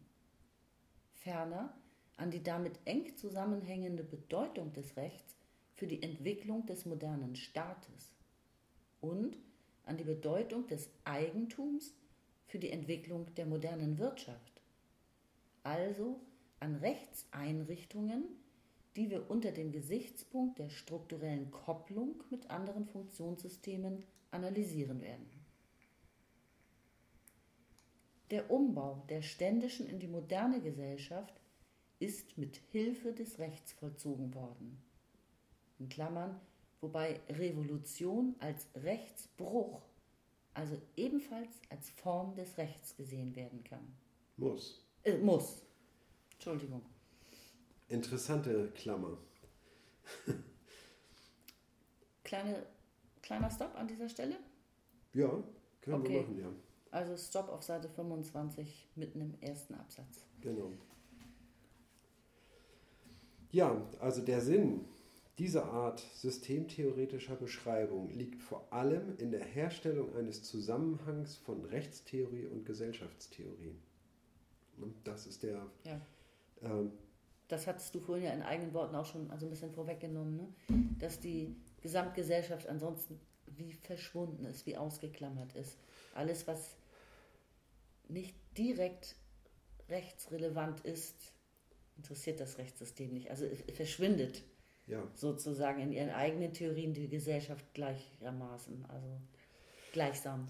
Ja, ne, also wir haben es ja bei der Systemtheorie mit einer Theorie zu tun, die auf alle möglichen Bereiche der Gesellschaft übertragen werden kann. Hm? Und, ähm, und wir haben es mit mehr oder weniger starken Systemen zu tun, ne, die, äh, in, wo es ganz klar, sag ich mal, um ausdifferenzierte Interessen und spezifische Handlungen nach einem ganz spezifischen Code, nein, Kommunikation nach einem ganz spezifischen Code, nicht mhm. Handlung, mhm. Ne, ähm, nach einem ganz spezifischen Code ähm, äh, vollzogen wird. Und das heißt also, wir soziologisch gesehen hat diese Theorie eine unglaubliche Reichweite. Ne? Also es geht nämlich wirklich von einem Kommunikationssystem äh, wie eine, äh, äh einem Liebespaar ne, die einen eigenen Intimcode entwickeln. Ne, und ähm, das wiederholt sich nur oft, dieses, äh, dieses System, ne, aber letztlich ist es mit, mit zwei Individuen in der westlichen Welt, ähm, sag ich mal, ähm, komplett, was das Setting angeht und verträgt eigentlich kaum mehr psychische Systeme. Ne? und ähm, die und darin wird dann der eigene Code entwickelt. Ne? Der, äh, ja. und, ähm, also Bärchen und Schatzi sind praktisch übertragbar auch auf andere Systeme, die benutzen nur nicht Bärchen und Schatzi den Begriff, aber sie haben auch ihre Intimcodes, könnte man sagen. Ja, ja, sicher. Ne? Die laufen also nur anders. Die Intimcodes sind nicht aneinander anknüpfbar. Ich könnte jetzt nicht äh, zu irgendeiner anderen Person Hasi sagen, ohne komische... Witzig. und ähm, also das, das ist sozusagen äh, die, das sind die kleinsten Systeme und dann geht es bis hin zu den großen äh, Systemen. Irgendwie die eben sind das Rechtssystem und das Wirtschaftssystem und das Politiksystem, ne? internationale Politik. Ne? Ja. Da ähm, setzt sie sich fort. Ne? Das sind natürlich dann riesige Systeme, ne? in denen ähm, kommuniziert wird. Und, äh, und die Systemtheorie beschreibt, beschreibt sie gleichermaßen. Ne? Und das heißt also, die Anwendung äh, dieses Theorietyps mhm. hat zur Folge, dass dieser gesamte gesellschaftliche Kontext in der Umwelt wieder sichtbar wird. Ne? Dass man, mhm. und es stattet die Systeme mit einer Perspektivierung aus, mit der es äh, dieses System, dieses System ermöglicht, nein, diesem System ermöglicht, andere Systeme zu beobachten. Und ähm, eben auch die Selbstbeschreibung dieser Systeme zu beobachten und überhaupt irgendwie dann äh, besser zu verstehen, wie die anderen äh, Systeme mhm. funktionieren. Ne? Und dann ähm, seine eigene äh, Funktion innerhalb dieser äh, Gesellschaft richtig zu bewerten und, ähm, und die äh, Kommunikation mit der Umwelt, sage ich mal, äh, so zu gestalten, dass man, dass man besser verstanden wird und ähm, all diese Perspektiven. Ähm, dass man erfolgreich operieren kann. Dass man erfolgreich nicht. operieren kann. Sein Autopoise ist immer. Aber der, also wenn sich zwei ja. Juristen miteinander unterhalten, mhm. na, dann, dann können sie voll den Code sprechen. So, ne? Ja. wenn, aber wenn, wenn sie vor Gericht stehen, dann, äh, dann müssen sie das mit der Außenwelt kommunizieren. Das meine ich nicht mit ja. der Außenwelt, ne, sondern mit, mit der Umwelt. Ne, mit, mit den. Ähm, ähm, weil ja dann die Kläger und Beklagten in ihrer Umwelt auftreten, aber dem Rechtssystem eigentlich fremd sind. Ne? Also nicht zu, äh, äh in der Institution, äh, in Institutionen des Rechtssystems arbeiten. Ne? Und da müssen sie natürlich auch verständlich kommunizieren und können nicht einfach nur nach, nach rechtlichen Kategorien, in rechtlichen Kategorien reden, ne? die völlig unverständlich sind für naja, Außenstehende. Ja, ja, wobei es manchmal wirklich nicht anders geht. Ne? Man beobachtet, also ich lese zum Beispiel viele Newsletter von NGOs, die auch alle im Rechtssystem was erreichen wollen. Ja, die wollen Gesetzesänderungen, diese typischen Petitionen und so. Und äh, meinetwegen, da geht es um Nahrungsmittel oder äh, jetzt bei den Freihandelsabkommen und so. Letzten Endes bleibt auch den normalen Menschen nichts anderes übrig, als äh, viele Begrifflichkeiten des Rechtssystems zu übernehmen. Ne? Es geht tatsächlich wirklich nicht, nicht anders häufig. Ja. Also das ist auch ein ganz großes sprachliches Problem. Ja. Wenn du jetzt meinetwegen nehmen wir so ein Beispiel wie, hm, du willst einen Volksentscheid oder sowas. Ja. Du kannst darüber nicht in so einer Alltagssprache sprechen. Das geht einfach nicht. Du musst Begriffe in den Mund nehmen wie Verfassung, Grundgesetz, Demokratie und so weiter. Also sehr, sehr viele abstrakte Begriffe. Und ähm, alle schlittern immer auch in diese abstrakte Sprache hinein, die eben auch im Rechtssystem, also mit bestimmten Begrifflichkeiten, ja. müssen verwendet werden. Sonst kannst du gar nicht justiziabel formulieren. Und wenn ja. du das nicht kannst, kannst du das Gesetz nicht ändern. Ja. Also es ist, es, es ist das, die Sprache des Rechts ist ein gewisses Problem in der ja. sonstigen Gesellschaft. Ja, richtig. Nicht, weil die sehr, sehr schwierig ist. Ja. Hochgradig ausdifferenziert. Ja, ja. Ne? Also diese Übernahme von Terminologie aus, äh, aus dem Rechtskontext ne, ist ja auch ohne weiteres möglich. Und wenn ich sie einbinde in meine, in meine Sprache, ne, dann ist das, ähm, ja, ich sag mal, äh, für einen Juristen nur bedingt verwertbar ne, und äh, wird wahrscheinlich keine Auswirkung auf das ähm, Rechtssystem haben. Ne. Aber letztlich sind die, ähm, ähm, ist jede Kommunikation kann so fluktuieren ne, von ähm, ökonomischen Betrachtungen, also die ins Wirtschaftssystem gehören, ne, zum, zu rechtlichen Betrachtungen, die in ein anderes System gehören. Ne, und, diesen, und nur wenn man diesen Kontextwandel mitvollzieht, kann man überhaupt verstehen, was äh, mhm. was äh, diese Person sagt, ne? weil man ganz un äh, unterschiedliche Codes verwendet. Ne? Genau. Und in einem Satz vielleicht. Ne? Und das ist nicht verständlich, wenn man, ähm, wenn man den Code nicht verwendet. Den ne? Code ja. nicht kennt und ja. ihn nicht verwendet. Ne? Also das Rechtssystem ist nicht begrenzt auf äh, juristische Institution, ne, sondern das Rechtssystem ist komplett ausgebreitet. Mhm. Ne? Ich sag mal, ist ähm, semantisch. Ja. Ähm, semantisch ausgebreitet, genau, vielleicht ein. Semantisch encapsul encapsulated, hätte ich fast gesagt. Ja, nee, ich, wie heißt das? Ich muss an meine Fahrstunden vor, mhm. keine Ahnung, 30 Jahren denken. Fahrtrichtungsanzeiger links betätigen. Das ist auch eine Art. Ja. Das kommt aus dem Rechtssystem sozusagen. Also ich meine, es ist so, ne, es ist irgendwie ja. eine, eine Norm so, ja. Also, ich könnte mich auch immer darüber am, amüsieren, ne, wenn, wenn Polizisten äh, über Alltäglichkeiten reden und in äh, ihre Rede so ähm, Worte einflechten, die ganz eindeutig aus, aus der formalen Korrektheit genau. ihrer Ausbildung stammen. Genau. So. Aktenzeichen XY, ich gestehe es, nein, ich gucke das nie, aber manchmal doch. und äh, genau, äh, der ein, also das ist, äh, was war das, eine periphere Bereicherungsabsicht. ja? Ja. Also wenn der Mörder dringt in das Haus ein, bringt Elfriede um, tut mir leid, Elfriede, und äh, entdeckt dann noch die Kronjuwelen und nimmt sie mit. Das ist ja eben, das ist dann zweitrangig gewesen, dass er klauen wollte. Ja, ja. So, so, solche Begrifflichkeiten, die sind einfach köstlich, muss man ehrlich sagen. Genau. Aber eins wollte ich auch noch äh, sagen, und zwar der Begriff der strukturellen Kopplung, der, äh, den verwendet Luhmann ja auch immer wieder, ist auch sehr mhm. wichtig wie man sich das vielleicht vorstellen muss, was das ist. Also ein System ist strukturell gekoppelt mit seiner Umwelt. Mhm. Ja, und wenn man sich das vielleicht ein bisschen plastisch mal wieder versucht vorzustellen, ähm, also er ist über Strukturen gekoppelt, ja? Ja. Ja, lass euch das vielleicht mit dem plastischen nee. und den Eselsbrücken lassen. Also wie kommt es meinem, also ich muss manchmal an so wie so Gelenke denken, die man oder irgendwas Brücken, die man ausfährt nach außen und mhm. da, da, kann man also, oder wie Nervenbahnen meinetwegen, ja. Also als ob man seine Fühler ausstreckt. Es gibt Verbindungen, wie neuronale Verbindungen meinetwegen, die sind vorhanden, aber sie, sie sind sozusagen, sie wachsen sozusagen an der Systemgrenze. Ja, äh, ja also. Äh, also es ist, sind Strukturen. Ist so ein Bild, weiß ich nicht, ob das, ob das ein gutes Bild ist. Also, Nein, es ist kein gutes Bild. Also strukturelle Kopplung ist. Ähm, ist eine, also eine Kopplung ist ja schon etwas, das man eigentlich Gegenstand A mit Gegenstand B zusammenfügen müsste, ja, weil ja etwas gekoppelt ist. Jetzt denkt man an Automechanik oder so. Ja, ja. Also, nee, äh, wir hatten doch dieses Beispiel mit dem Haus, ne? Und sagten, Räume, für, ja. für einen Maurer besteht ein Haus aus Stein ne? und für den Bewohner ne? besteht es aus Räumen. Mhm. Ne? Also, die teilen den Gegenstand völlig unterschiedlich ein. Ne? Ja.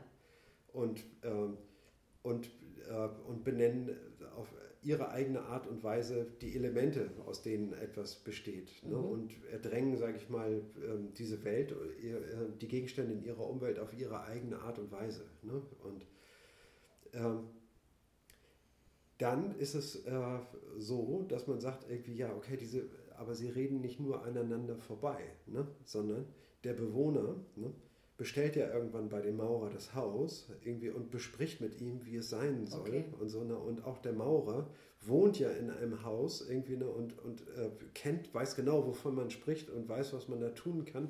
Ne, wenn man sich nicht immer in den Kopf stoßen will, dann muss man die Türen einfach mal zwei Meter hoch machen und dann, äh, dann klappt das. Und, ähm, also man muss an die Kommunikation dabei denken. Ne?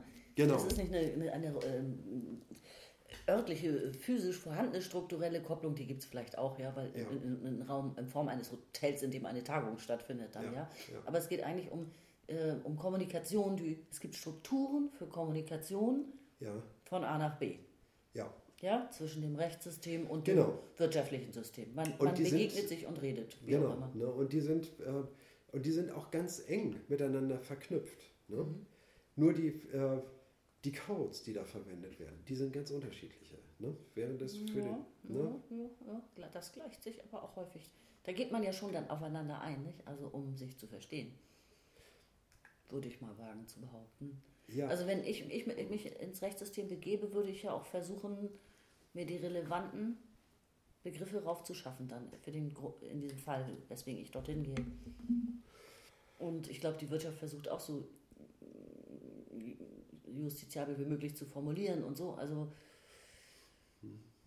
also man äh, geht aufeinander zu, würde ich sagen. Ja, man, was heißt, man geht aufeinander zu? Nein, es, es, ähm, ich sag mal so, es gibt Sinnressourcen. ne, in dem Rechtssystem und in dem Wirtschaftssystem. Und diese Sinnressourcen sind, stellen äh, eine äh, zum Teil eine äh, lose Kopplung dar und äh, äh, zum Teil aber auch eine strikte Kopplung. Also ich denke da jetzt äh, gerade, also unter unseren äh, Kunden sind halt viele Pharmaunternehmen und diese Pharmaunternehmen, die haben ganz große Rechtsabteilungen, ne, um sich abzusichern irgendwie, ne, weil natürlich Medizin an die menschliche Substanz geht und so und dann gibt es natürlich ein, ähm, ganz kritische Fragen irgendwie, ne, wo sie empfindliche Strafen eventuell zahlen müssten. Damit das nicht passiert, ne, arbeiten diese Rechtsabteilung als Vermittler und die legen auch für das, wird innerhalb des, der Firma, legen diese Rechtsabteilung fest, so und so ist das durchzuführen. Ne? Genau. Da gibt es kein Wenn und Aber. Ne, dann äh, äh so und so ist das zu machen. Ne? Alle großen Unternehmen haben ihre eigenen Rechtsabteilungen. Genau. Brauchen sie auch. Genau, und, und da ist nämlich, äh, kann man nämlich sehen, da gibt es eine ganz strikte Kopplung äh, ja. des Rechtssystems an das Wirtschaftssystem. Ne? Und ähm, das beruht nicht darauf, irgendwie, dass irgendwie zufällig jemand ähm, ähm, was sagt oder so und dann sich daraus dann ein neuer Fall ergibt, irgendwie, ne? Das ist alles. Sonst hätte es ja auch keine Struktur. Ne? Das gibt keine, keine Kontingenz, ne? sondern diese semantische äh, Struktur ist durchgängig, sage ich mal, von System zu System. Ja, ne? Also Strukturen für Kommunikationen sind es. Ja. ja. Und dann, aber man kann sagen, diese Systeme sind strukturell geschlossen. Nein, sie nee, Quatsch. Eine operative Geschlossenheit, das war das operative Wort. Nicht strukturelle, sondern operative Operativ Geschlossenheit. Geschlossenheit. Ja, auch, da ja? hast du auch recht. Die operative äh, Geschlossenheit der Kommunikation im Rechtssystem. Das heißt also, na, sie, sie, sind nach einer anderen, äh, diese Semantik, äh, semantische oder diese Sinnressource ist äh, festgelegt nach, einem, äh, nach einer bestimmten Kodierung und ist überhaupt nicht kompatibel mit einer ähm, äh, mit einer, mit einer Sinnressource, die ganz, nach ganz anderen mhm. Leitdifferenzen äh, strukturiert ist. Mhm. Ne? Und das ist überhaupt nicht aneinander anschlussfähig, aber es ist äh, ineinander überführbar. Ne? So ist ja zum Beispiel eben auch die Forderung von, von Klimaschützern, ne? die ähm, Politik, also die Öko Ökologie, die Forderung aus der Ökologie und die Anforderungen in Politik zu transformieren. So, das heißt also, äh, die Regeln so zu verändern, dass das, äh, ähm, dass das Klima dabei geschützt wird. Irgendwie ja. Regeln festzulegen, die ähm, ähm, in Recht zu überführen, in Recht, ne, in Rechtsprechung. In Rechtsprechung, aber die Politik machen dann entsprechende äh, äh, Gesetze, ne, ja. die dann in, in, Recht überführt werden. Genau. Ne? Ja. Und ja, genau. Also ja. es gibt den Bedarf für Kommunikation von, äh, über Systemgrenzen hinaus. Ja. Der ist vorhanden, der, den tragen die Systeme, die Funktionssysteme aneinander heran.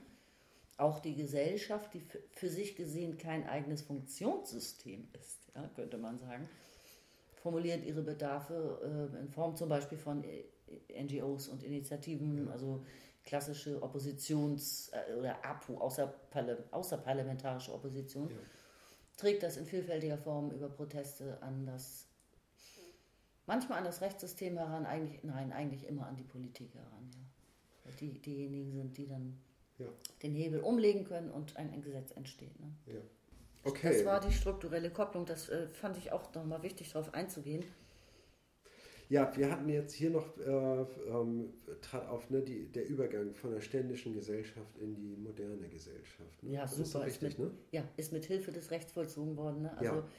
überhaupt, äh, genau, also die, diese, ja, es ist großartig. Die Bedeutung des Rechts für die Entwicklung des modernen Staates, für die äh, Entwicklung der modernen Wirtschaft, ja. Ja. Also es, die es wäre ohne Recht nicht möglich genau, gewesen. Genau, ne? es ist konstitutiv ne, dafür. Ne? Das ist ja auch genau eigentlich der, ähm, ähm, ja, dieses ja, marxistische Wort Imperialismus irgendwie, ne? Aber Imperialismus, was bedeutet das eigentlich? Ne? Das ist ja der, ein Imperium ist ein Imperium und äh, zu verbreiten. Ne? Das heißt also gewisse Normen auf, äh, ähm, auf andere Regionen zu übertragen. Ja. Ne? Und das sieht man im, im Römischen Reich, das sieht man aber auch im äh, ähm, in der westlichen Zivilisation. Ja. Man sieht es auch in der östlichen Zivilisation. Ne? Das heißt also, da ist die, ähm, der Islam, sage ich mal, der äh, ist ja dann nicht nur innerhalb irgendwie dieses Bereiches, wo er ursprünglich angesiedelt war, geblieben, sondern hat sich ausgebreitet nach Afrika, nach Osten, in alle, in alle Himmelsrichtungen ne? und ähm, stellt gewissermaßen, ähm, ja, ist gut, es ist eine Religion, ne? aber ähm, sie, äh, es gibt eine Politik, sage ich mal, diese, diese Religion als ihre Grundlage äh, äh angenommen hat und, und die äh, mhm. diese Politik, sage ich mal, ist weitergetragen worden, ne, mitsamt des Islams ne, und hat sich dann ausgebreitet in der Öst, östlichen Hemisphäre. Ne, und genau das ist nur äh, möglich. Ja, wie, wie, sieht das aus? Ne, wie funktioniert äh, das eine, die Übertragung, sage ich mal, von durch, sozialen Normen ja, irgendwie? Ne? Durch Kommunikation Doch, natürlich wieder. Ja, und vor allen Dingen durch das Recht. Oh, ach so, ja. Ne, indem man, sage ich mal, ja. das, das, Rechtssystem äh, dort mhm äh, so aufsetzt irgendwie und sagt, das ist jetzt das gültige Recht, was, was auch hier gilt. Und somit, ne, wenn das Recht dann da gültig ist, irgendwie, ne, dann sind unsere äh, Wirtschaftsräume aneinander anschlussfähig mhm. und wir können irgendwie problemlos miteinander Handel betreiben und Kommunikation genau. betreiben. Und wir wie, wissen immer, worum es geht. Ne? Und, wie Recht, Politik und Wirtschaft da zusammenkleben, ist doch auch dieses schöne Beispiel, äh, das hatten wir mal an einer anderen Stelle mit der, mit der Münze die alte Währung abschaffen, das eigene neue Konterfei raufprägen, ähm, des nun in Zukunft zu liebenden neuen Imperiums, was einen gerade unterjocht hat sozusagen, ja. und das unter Volk zu verteilen. Also da wirkt alles zusammen. Ich ne? habe hab den Punkt noch nicht so richtig. Kann also, also du, unterwirfst, du unterwirfst eine geografische Region, nimmst ja. ihr ihr Geld weg mit Hilfe des Rechts, ja. erklärst und also prägst äh, eine neue Münze, mit dem Konterfei des jetzigen Herrschers, ja, der die ja. anderen gerade mal unterworfen hat. Ähm, du erklärst das ja, du erklärst das alte Geld rechtlich für nicht mehr gültig und nur mhm. noch das neue Geld für rechtlich gültig. Ja. ja. Und verteilst es unterm Volk, was in Zukunft sich nur noch mit diesem, also auch mit diesem Symbol, ja, mit diesem Bild, Bildnis einer eines Herrschers sozusagen konfrontiert sieht. Okay, aber ja? damit sagst du ja noch nicht irgendwie, ne, wie die äh, Eigentumsverhältnisse äh, um dieses Geld bestellt sind. Irgendwie, ob der König dann vielleicht mal vorbeikommt und sagt, irgendwie alle Münzen, wo mein Gesicht drauf sind, werden sofort konfisziert und das ist rechtsgültig. Nein, das also ist ja eine Anordnung des neuen Herrschers sozusagen. Ja. Das sind so diese Tricks, weil du gerade von Imperialismus gesprochen hast. Ich fand, das ist, wo, wo ist das passiert? Äh, Römisches Reich, glaube ich ich fand es einfach nur so, so wunderbar, weil das eben, äh, es ist das Recht, was erklärt, mit welchem Zahlung, gesetzliches Zahlungsmittel. Ja. Wir sprechen von einem gesetzlichen Zahlungsmittel. Das ist ja. im Rechtssystem verortet. Das ist aber nur mit Hilfe der Politik möglich. Okay. Ja? Es ist mit, und es ist, mit Hilfe des Rechtssystems verordnet. Das genau. Zahlungsmittel der Wirtschaft ja. schlechthin, ja. Und, ja. Und es ist ein, hat einen starken Symbolgehalt, also auch ein Bild steckt da drin, so, ja, ja. was auch halt äh, starke Auswirkungen hat auf Richtig. das Verhältnis, was man zu seinem ja. Herrscher vielleicht hat. Ja. Und das äh, fand ich einfach schön. Ja, und, da, und dann kommen wir noch irgendwie am Ende nochmal auf eine, auf eine ganz delikate Formulierung, auch eine Revolution ist als Rechtsbruch zu bewerten. Ne? Das heißt also, da wird das Recht gebrochen. Aber es ist ne? eine Form des Rechts, ja. Aber es ist eine Fortsetzung des Rechts, ne? an dem ähm, man äh, ja. sage ich mal, irgendwie die Revolution als einen Rechtsbruch betrachtet irgendwie und eine äh, ähm, neue, wie soll man sagen, eine neue Rechtsverordnung herausbringt, irgendwie, ne, ist sie auch innerhalb des Rechtssystems vollzogen worden und ist gar keine Revolution, sage ich mal, die das Rechtssystem abgeschafft hätte und durch was, durch irgendeine Alternative ersetzt hätte. Undenkbar, unvorstellbar. Aber ich, hatten wir das nicht auch schon neulich einmal gesagt, Notstand und Notwehr sind ja auch Formen des Rechts, in denen das Recht selbst definiert, das Recht selbst definiert, wann das ja. Recht nicht gilt. Das sonstige Recht, wann ja. es zu, gebrochen werden darf. Das ist absurd, naja. so zu, nein, es ist eigentlich gar nicht absurd. Ja, das, das ist, ist, ein, ist ein Kasus, der vorhersehbar ist, ne? dass äh, man in, in Situationen reinkommen äh, genau. kann und um so einen Kasus, sage ich mal, vor Gericht ja. äh, bewältigen zu können, ne, ist es natürlich Vorsorge, erforderlich, genau. ne, dass, diese, ähm, dass es da entsprechende Formen gibt, ne, ja. mit denen man sowas bewältigen kann. Aber ich glaube nicht, dass eine Revolution, ne, die wirklich das ganze Gesetz nimmt und in, in Fetzen äh, zieht und, ähm, und durch, eine, durch eine neue Rechtsordnung ersetzt und erstmal, also die französische Revolution, ne, und erstmal alle Aristokraten kopfkürzer macht. Ja, aber dafür hat das Recht tatsächlich keine Vorsorge getroffen. getroffen. Also er hatte ja von, Luhmann hatte ja von diesen Kautelen mal gesprochen. Mhm. Aber für eine Revolution, die das Rechtssystem an und für sich abschaffen und ja, abschaffen möchte, wüsste ich nicht, dass es irgendeine Form von Vorsorge da gibt. Nee, kann es nicht. Kann es nicht kann geben. Es wäre ja ne? absurd. Ne? Also das würde, ja. also ähm, bei, bei einer Verfassung irgendwie, ne, das ist ja ein unabänderlicher Text, sage ich mal, auf dem das Rechtssystem da beruht. Ne, und aus dem ist, ist ja, wie soll man sagen, eine Quelle und Grundlage von rechtlichen Verordnungen. Es gibt aber diese Begehrlichkeit auch nicht. Niemand will das Recht außer Kraft setzen. Das will niemand. Niemand will das. Das ja. will wirklich niemand. Diesen nee. Bedarf gibt es nicht. Genau. Ja. Ne? Also viele wollen den Kapitalismus abschaffen, aber äh, das Recht abschaffen, also diese Forderung habe ich noch nie gehört. Das hat schon was Komisches. Ja. Man kann Zweifel an, an einem Rechtsstaat haben, ja. Äh, wenn man in einem entsprechenden Land lebt die sind dann vielleicht auch leider berechtigt, aber ähm, die, diese, diese Forderungen, die dann formuliert werden, was man eigentlich haben will, die gehen ja wieder in Richtung, wir wollen nämlich den Rechtsstaat, wir wollen ja das Recht. Ja.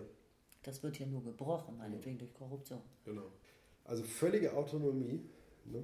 also Gesetzlosigkeit, ne? die äh, verordnet wird. Die Autonomie des Rechtssystems ist ja was anderes als die Autonomie, äh, die äh, politisch unter, äh, in, in der linken ja. Szene äh, an manchen Stellen in der linken Szene eingefordert wird. Ne, die ist ja, ja, was okay. ist das? Totales, ja, totales Chaos. Ja, das, das heißt also, dass das äh, da will ich gar nicht drüber nachdenken. jeder Ordnung. Ne? Da will ich gar nicht drüber nachdenken. Das ist für mich. Naja, es macht Sinn der Gedanke, ne, wenn man darüber nachdenkt, dass eigentlich will man ja nicht so viele Gesetze haben. Und wenn man Gesetze abschaffen kann, dann sollte man das äh, möglichst tun. Ne? Gesetze, die man nicht braucht, ne? um den ähm, und die überaltert sind. Ne? Und die haben vielleicht irgendwann mal Sinn gemacht, irgendwie, ne? um äh, bestimmte Verhältnisse zu ändern und um ähm, meinetwegen einen Drogenkrieg oder so zu beenden. Ne? Dann hat man mal ähm, ähm, ja, äh, ein Gesetz erfunden, ne? aber später gerät dann äh, eine, die Pharmaindustrie damit in Konflikt, ne? mhm. weil eben sie mit Verordnungen aus der äh, die dem Drogenhandel dienen sollten, irgendwie da plötzlich ähm, bestimmte Substanzen verboten sind und dergleichen. So, ne? Dann, äh, ja, da schadet es eigentlich der, der medizinischen äh, Weiterentwicklung. Ne? Und äh, die müssen abgeschafft werden. Also es ist gut, Recht abzuschaffen. Und hat das irgendwelche Grenzen, sage ich mal, die ähm, ähm, Abschaffung von Gesetzen oder kann man am Ende nicht sagen, irgendwie ähm, ja, irgendwie, man könnte eigentlich alles abschaffen. Um Gottes Willen. Also ich, meine Prognose ist, äh, du kannst so viele Gesetze, Gesetze abschaffen, wie du willst. Du wirst nicht dagegen ankommen, dass es immer mehr Rechtsprechung gibt. Ne, ja. Durch die Ausdifferenzierung der Gesellschaft, durch 8 Milliarden Menschen auf dieser Welt. Und, es und, ist und, totale Utopie, ist, ist ich weiß es. Ich weiß utopisch. Also das ich weiß es, aber, schwillt an wie, ja. ähm, da fällt mir gar nichts mehr an. Also, da droht ein Kollaps, ne? Ja, die Überforderung, wir haben eher, mal, durch Überkomplexität. Genau, ne? da muss eher die Komplexität reduziert werden. Naja, ich wollte nur sagen, irgendwie, ne, also zu dem äh, Begriff von Autonomie, irgendwie, ne, es ist ein hochutopischer Idealzustand, irgendwie, ne, der eine Gesellschaft organisiert ohne Gesetze, weil eigentlich man keine Gesetze braucht, weil sich irgendwie alles von selber äh, äh, zum Besten hin äh, entwickelt. Ne? Also das ist hochgradig utopisch und ähm, ja, braucht man, glaube ich, nicht weiter äh, zu überlegen. Dahin wird es nicht kommen. Unsere Probleme sind eigentlich ganz andere, eben die genauso, wie du sie beschrieben hast. Die, die, die zunehmende Komplexität. Ja. Ich würde gerne weiterlesen. Ja, okay. Ja? Seite, Seite 25, mitten, mitten im Absatz. Nichts berechtigt uns. Ja. Nichts berechtigt uns zu der Unterstellung, dass diese in, ins gesellschaftliche Leben eindringende, es durchdringende und regulierende Rechtskultur in der modernen Gesellschaft sich halten und fortsetzen lässt. Ein Blick in Entwicklungsländer, und zwar auch in solche mit Industrie und so weiter, genügt, um Zweifel zu wecken. Überlastungserscheinungen im gegenwärtigen Rechtssystem werden bereits viel diskutiert. Sie mögen ein Übergangsphänomen sein, das aus dem Zusammentreffen von alten Ansprüchen an rechtliche Regulierungsdichte und neuen Bedingungen resultiert. Man denke nur an die Schwierigkeit, Risikoprobleme oder ökologische Probleme in Rechtsform zu bringen. Aber wie soll man in diesen Fragen urteilen können? Welche Art von Theorie kann helfen, wenn es gilt, den Stellenwert des Rechts in der modernen Gesellschaft zu erkennen und die Veränderung, Veränderungen zu notieren, die sich abzuzeichnen beginnen? Sicher nicht die Rückkehr zu einem Naturrecht aristotelischer oder postaristotelischer vernunftrechtlicher Provenienz auch nicht die Versuche, sich auf Ethik zu gründen, der ihrerseits alle deutlichen Konturen fehlen. Aber auch nicht die ökonomische Analyse des Rechts, die zu wenig Informationen gibt über die Gesellschaft, in der sie praktiziert werden muss. Ja. Also wir haben einiges vorweggenommen, so ein Teil davon. Haben wir, vorher, ja. ne? Haben wir. ja. Was natürlich auch der Vorbereitung geschuldet ist ne, und man nicht genau weiß, irgendwie, wann, wann eigentlich das Thema, was man da im Kopf hat, getriggert wird. Ne? Ich bin unvorbereitet. das war übrigens eben Zitatseite 25, um das nochmal Ja. äh, anzumerken. Also er hat ja vorhin äh, schon mal ähm, darauf hingewiesen, ne? Systemtheorie, Nachteil der Systemtheorie ist ihre hohe Komplexität.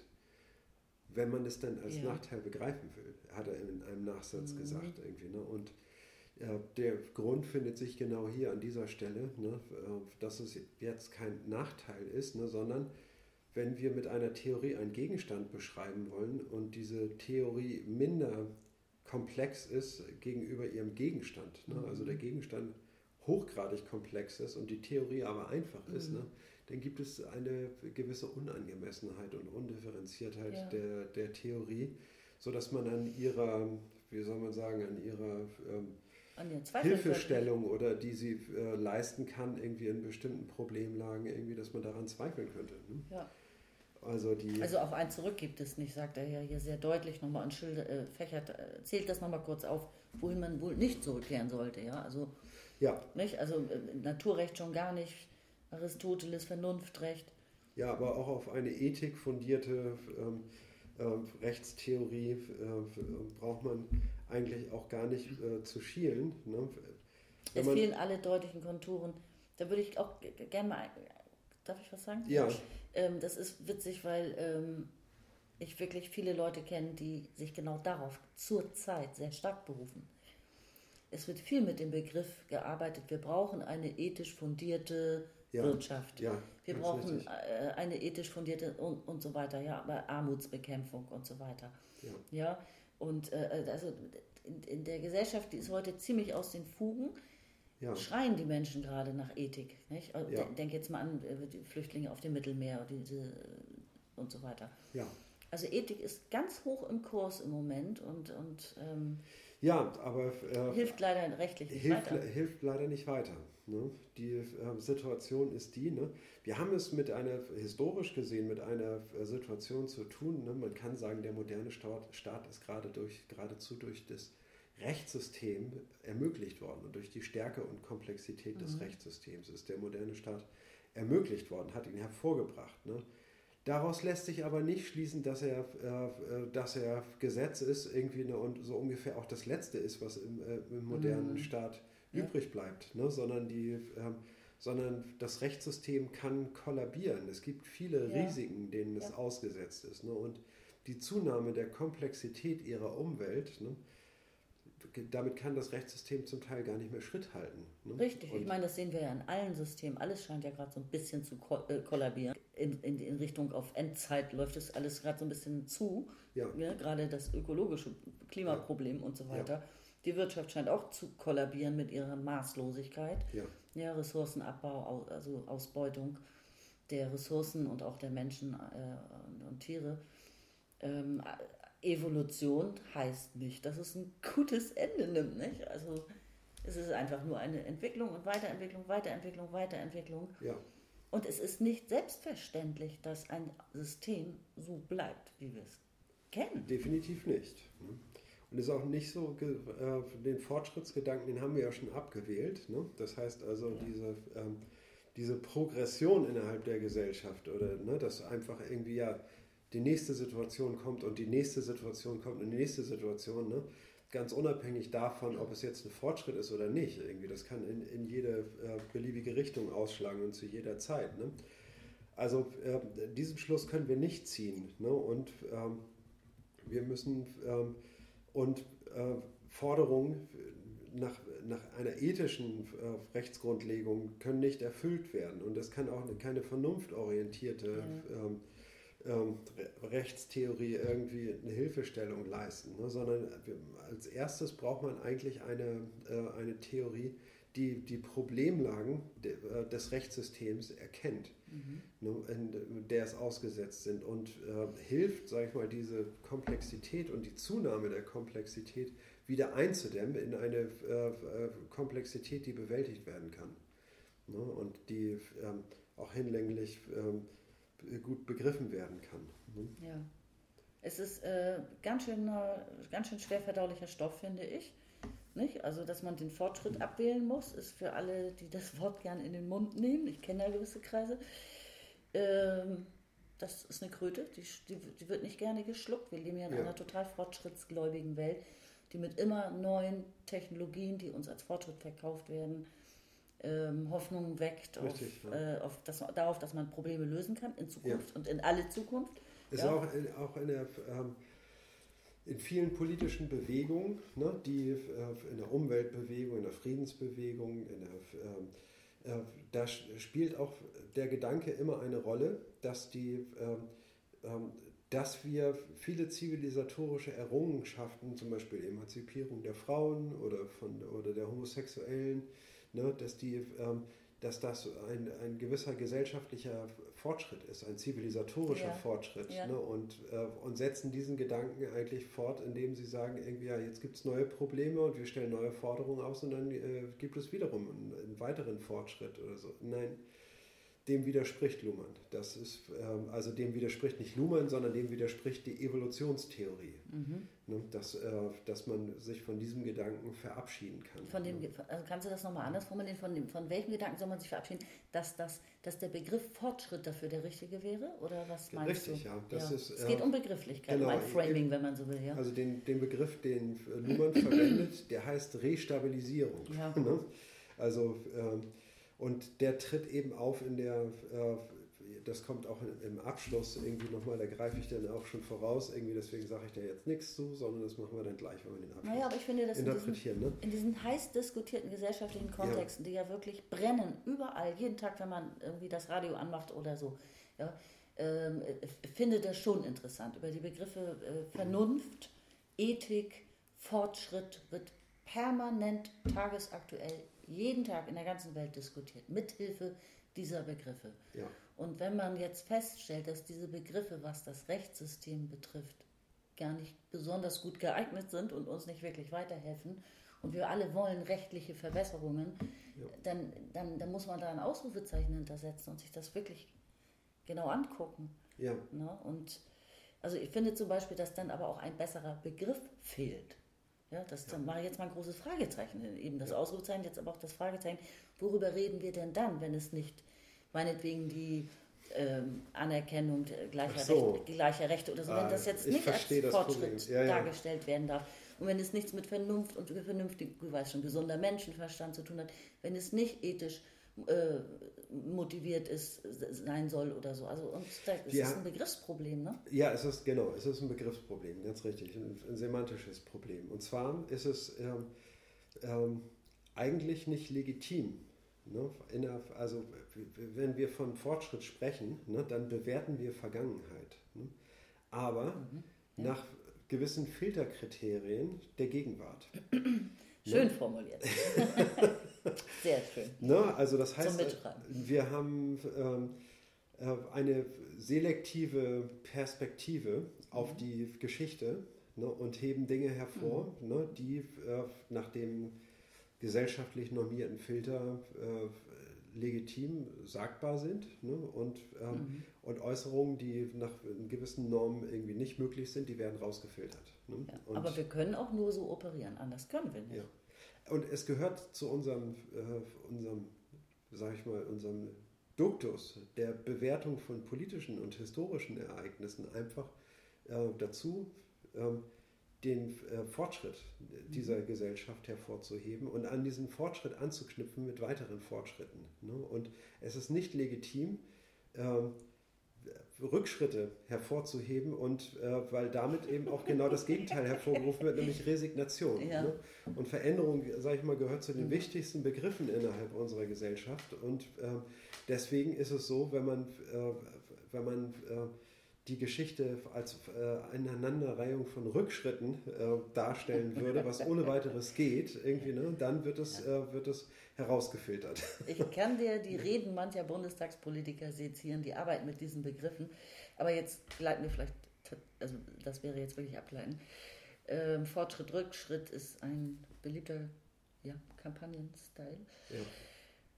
Okay, also ähm, Fragen werden auf jeden Fall schon mal aufgeworfen, die ich äh, wirklich ziemlich wichtig finde und die mich auch tatsächlich bewegen. Und im, im Hinblick auf diesen Absatz, Seite 25, wollte ich noch mal kurz sagen, ähm, äh, wir hatten ja vorhin schon kurz über Mexiko und Luhmanns Einsatz da auch für die Regierung gesprochen. Hier bezieht er, hat er tatsächlich eine, Fußnote zu Mexiko. Und zwar bezieht er sich nochmal darauf, dass es keine Selbstverständlichkeit ist, äh, dass unsere Rechtskultur sich halten und fortsetzen lässt. Und äh, ein Blick in Entwicklungsländer genügt, um Zweifel zu wecken. Und da hat er eine Fußnote zu Mexiko gemacht. Und da hatte er, es steht hier unten, eine soziologische Untersuchung in Mexiko vorgenommen. Und zwar dort über privatrechtliche Konflikte. Mhm. Mehr verrät er hier leider nicht. Also in, Brasil, nee, in, in Brasilien, nicht in Mexiko. Sorry, nicht, nicht Mexiko. Okay. Letzter Absatz des, Letzter Absatz. ähm, des äh, zweiten Abschnitts, ja, auf Seite genau. 26. Ja. Die systemtheoretische Analyse ist heute, wenn weit genug begriffen, der einzig ausgearbeitete Kandidat. Sie, also der einzige Kandidat, dann muss man natürlich. Für eine Theorie, ne? Für eine Theorie, genau, die sich, äh, ähm, die sich eignet, sag ich mal, diese Kontinuität von Recht zu wahren in Vergangenheit wie in Zukunft. Also die systemtheoretische Analyse ist heute, wenn weit genug begriffen, der einzig ausgearbeitete Kandidat. Sie erfordert zunächst, dass man die Erklärung ähm, aus einem Prinzip Gerechtigkeit, Nutzenkalkül, Gewalt durch die Erklärung aus einer Unters äh, Unterscheidung ersetzt. Also hier der Unterscheidung von System, Umwelt. Also wir haben umgeschaltet ne? mhm. von, von Prinzipien auf eine Differenz. Mhm. Ja, das, äh, ich liebe das. Ja. Ich bin immer ganz glücklich, wenn ich die Unterscheidung zwischen System, also zu, von Differenzen lese und der Unterscheidung von System und Umwelt. Genau. Ne? Das heißt also eine gewisse Abstraktheit. Ne? Auch Prinzipien verwenden Differenzen. Mhm. Ne? Aber sie sind eben, so ein Prinzip ist, sage ich mal, ein ziemlich komplexer Koffer von sehr vielen verschiedenen ähm, ähm, Differenzen. Und, ähm, und er sagt irgendwie, äh, also Luhmann sagt, und wir fordern irgendwie eine, eine weitere Abstraktion und die Umstellung auf eine einzige Unterscheidung, aus der alles abgeleitet wird. Ne? Mhm. Und zwar die von System und Umwelt. Ja. Mehr und mehr zeigt sich aber, dass dies keineswegs ausreicht, sondern eine ganze Galaxie von Unterscheidungen erforderlich macht, die ausreichend aufeinander abgestimmt werden müssen neben der Unterscheidung von System und Umwelt vor allem die evolutionstheoretische Unterscheidung von Variation, Selektion, Restabilisierung, die kommunikationstheoretische Unterscheidung von Information, Mitteilung, Verstehen und sehr, äh, sehr viel fundamentaler die Unterscheidung von Operation und Beobachtung. Wir werden, sich, äh, wir werden den sich daraus ergebenden Begriffsapparat nur sehr selektiv einsetzen und ihn bei entsprechender Gelegenheit vorstellen. Im Moment kommt es nur darauf an, auf die Theorietypik hinzuweisen. Eine komplexe Gesellschaft kann auch, wenn man dabei auf entsprechende Komplexität verzichten muss, nur durch eine komplexe Theorie angemessen beschrieben werden. Und auch ein Urteil über das Recht der Gesellschaft ist nicht anders zu gewinnen. Das war Seite 26, der letzte Absatz. Ja. Vorgelesen. Genau. Okay, ich frage mich jetzt gerade so ein kleines bisschen. Er sagt ja, dass wir darauf dann, wenn wir es brauchen, auf diesen Begriffsapparat bei entsprechender Gelegenheit eingehen und ihn dann vorstellen. Das, das kündigt er hier gerade an. Ja. Und äh, darum frage ich mich, ob wir jetzt dem vorweggreifen sollten. Wir, nee, da wollen wir jetzt nicht, Nicht? nein, wir Das- wollen dann hier nicht einsteigen Genau. in, ne, in diese Differenzen, ne, die, die er da macht, ne, sondern also äh, die Aussage, sage ich mal, noch kürzer zusammengefasst als der Absatz äh, es hier sagt. Ne? Also der Einsatz der Systemtheorie ist verbunden mit der Forderung umzustellen. Ne? Das Rechtssystem von Prinzipien Mhm, auf eine Unterscheidung. Ne? richtig. Und zwar ähm, die primäre Unterscheidung ne, ist das Rechtssystem von seiner Umwelt zu unterscheiden. Also System, die ähm, Differenz System und Umwelt ähm, zu ziehen. Ne, das reicht aber noch nicht aus, ne, sondern es ist eine, Genau, ähm, sondern die Systemtheorie ähm, hat noch viel mehr Voraussetzungen Genau. ne, als, nur, als nur das. Irgendwie, ne, es gibt noch äh, weitere Unterscheidungen, die eingeführt werden müssen. Ne? Und vor allem die Evolutionstheorie spielt eine große Rolle. Ja, Das die ja ein- Evolutionstheorie kommt aber nicht als Evolutionstheorie rein, sondern sie ist bereits integriert. Ne? Es geht um die evolutionstheoretische Unterscheidung wiederum. Richtig. Ne? Ja, Ähm, man könnte sagen, der, der, der Vorgänge, ja, wie, wie Kommunikation sich entwickelt. Variation, Selektion, Restabilisierung, ja. das sind die Differenzen, die zusätzlich hineinkommen. Ne? Genau. Und die Unterscheidung von Information, Mitteilung und Verstehen. Das ist die Kommunikation, ne? also die, ähm, die Systeme ne, sind ja Kommunikationssysteme. Ne? Darüber haben wir heute nicht ausreichend diskutiert, ne? was Systeme sind. Ne? Wir haben in, bei, äh, in dem Buch Soziale Systeme, was Luhmanns erstes Hauptwerk ist, irgendwie, da haben wir noch eine, ähm, da haben wir gefunden unter Systeme ne, eine Aufzählung von dem, was man System nennen kann. Ne? Und dann sagt er, also wir haben ähm, Maschinen, wir haben Organismen, ja. wir haben psychische Systeme und wir haben Kommunikationssysteme. Diese vier Typen hat er Mhm. mal aufgezählt. Ne? Und dann, ähm, ja, dann, äh, was hat er dann gemacht? Das Der- war das allererste, was ich mir jemals zum Thema Niklas Luhmann notiert Ja, habe. genau. Systeme, Doppelpunkt und dann genau, was Ja. du da gerade aufzählst. Wir haben Maschinen. Ja, Maschinen, Maschinen. sind ähm, durch die Steuerungstechnik durchaus in der Lage, sich selber Ja. zu beobachten. Ne? Und ähm, das heißt also, auch sie kann man zu den Systemen zählen, die Selbstbeobachtung vollziehen. Ne? Ja. Und ähm, dasselbe gilt für Organismen. Ne? Organismen ne? irgendwie richten sich auch, sage ich mal, nach ihren Beobachtungen aus. Ne? Die Sonnenblume öffnet, äh, bewegt sich mit der Sonne mit. Mhm. Ne? Und also das ist ja eine Selbstbeobachtung in Anführungszeichen, ja, sage da hat ich ihn mal. ja ne? der Maturana als Biologe Richtig. Inspiriert. Genau. Und dann, dann haben wir psychische Systeme und soziale Systeme. Ne? Und jetzt haben wir von den, äh, äh, jetzt fragen wir nach sinnverarbeitenden Systemen. Mhm. Ne? Und da fallen, ähm, da fallen Maschinen und da fallen ähm, äh, Organismen raus, die verarbeiten keinen Mhm. Sinn. Man könnte doch sagen, der Computer verarbeitet doch Sinn, elektronische Daten verarbeiten, das ist doch Sinn. Nein, das ist kein Sinn. Ne, sondern Ein Glück, Sinn unsere letzte sich- Bastion ist unsere Sinnverarbeitung. Ja, na, der Computer verarbeitet keinen Sinn, sondern der äh, Computer verarbeitet Daten ne, und äh, verwendet den Sinn auch nicht als Sinn. Also wenn er einen Satz speichern kann, irgendwie in Form von äh, Buchstaben, vielleicht sogar ihn vorlesen kann. Er kann ihn auch formulieren Sinn, mittlerweile. Ja, Ja, kann ihn formulieren. Irgendwie. Und mittlerweile ist es ja auch so, dass er semantisch tatsächlich Dinge miteinander Ja, ja. verknüpfen kann. Ne? Er weiß zum Beispiel, dass ein Auto irgendwie in die Kategorie der Fahrzeuge gehört oder so. Ne? Das kann er es Kann- gibt schon automatische Sportberichterstattung. Gibt's wirklich. brauchen wir ganz dringend. Tor, Tor, Tor. Nein, aber im Ernst, ist, äh, da wird wirklich fieberhaft dran gearbeitet an Ja. diesem ganzen Wahnsinn. Ja. Okay, aber äh, wir sind dabei, irgendwie die Systeme zu klassifizieren. Ne? Wir haben zwei Kandidaten für, für äh, sinnverarbeitende Systeme. Das Mhm. ist das psychische System und das ist das äh, sind soziale, Soziale Systeme. so- soziale Systeme. Und die sind auch eng miteinander verknüpft. Ne? Das heißt also, soziale Systeme sind etwas anderes als psychische Systeme. Ne? Aber das liegt daran, dass die, ähm, dass die Emotionen, sage ich mal, die ein, ähm, äh, ein psychisches System ähm, hat, Empfindungen ne, oder äh, Wahrnehmungen, ne, die sind nicht äh, äh so in der Operationsweise psychischer Systeme anschlussfähig an die Operation von Kommunikationssystemen. Sie müssen erst transformiert werden, sage ich mal, mhm. in, in Mitteilung, Information und Verstehen. Ne? Mhm.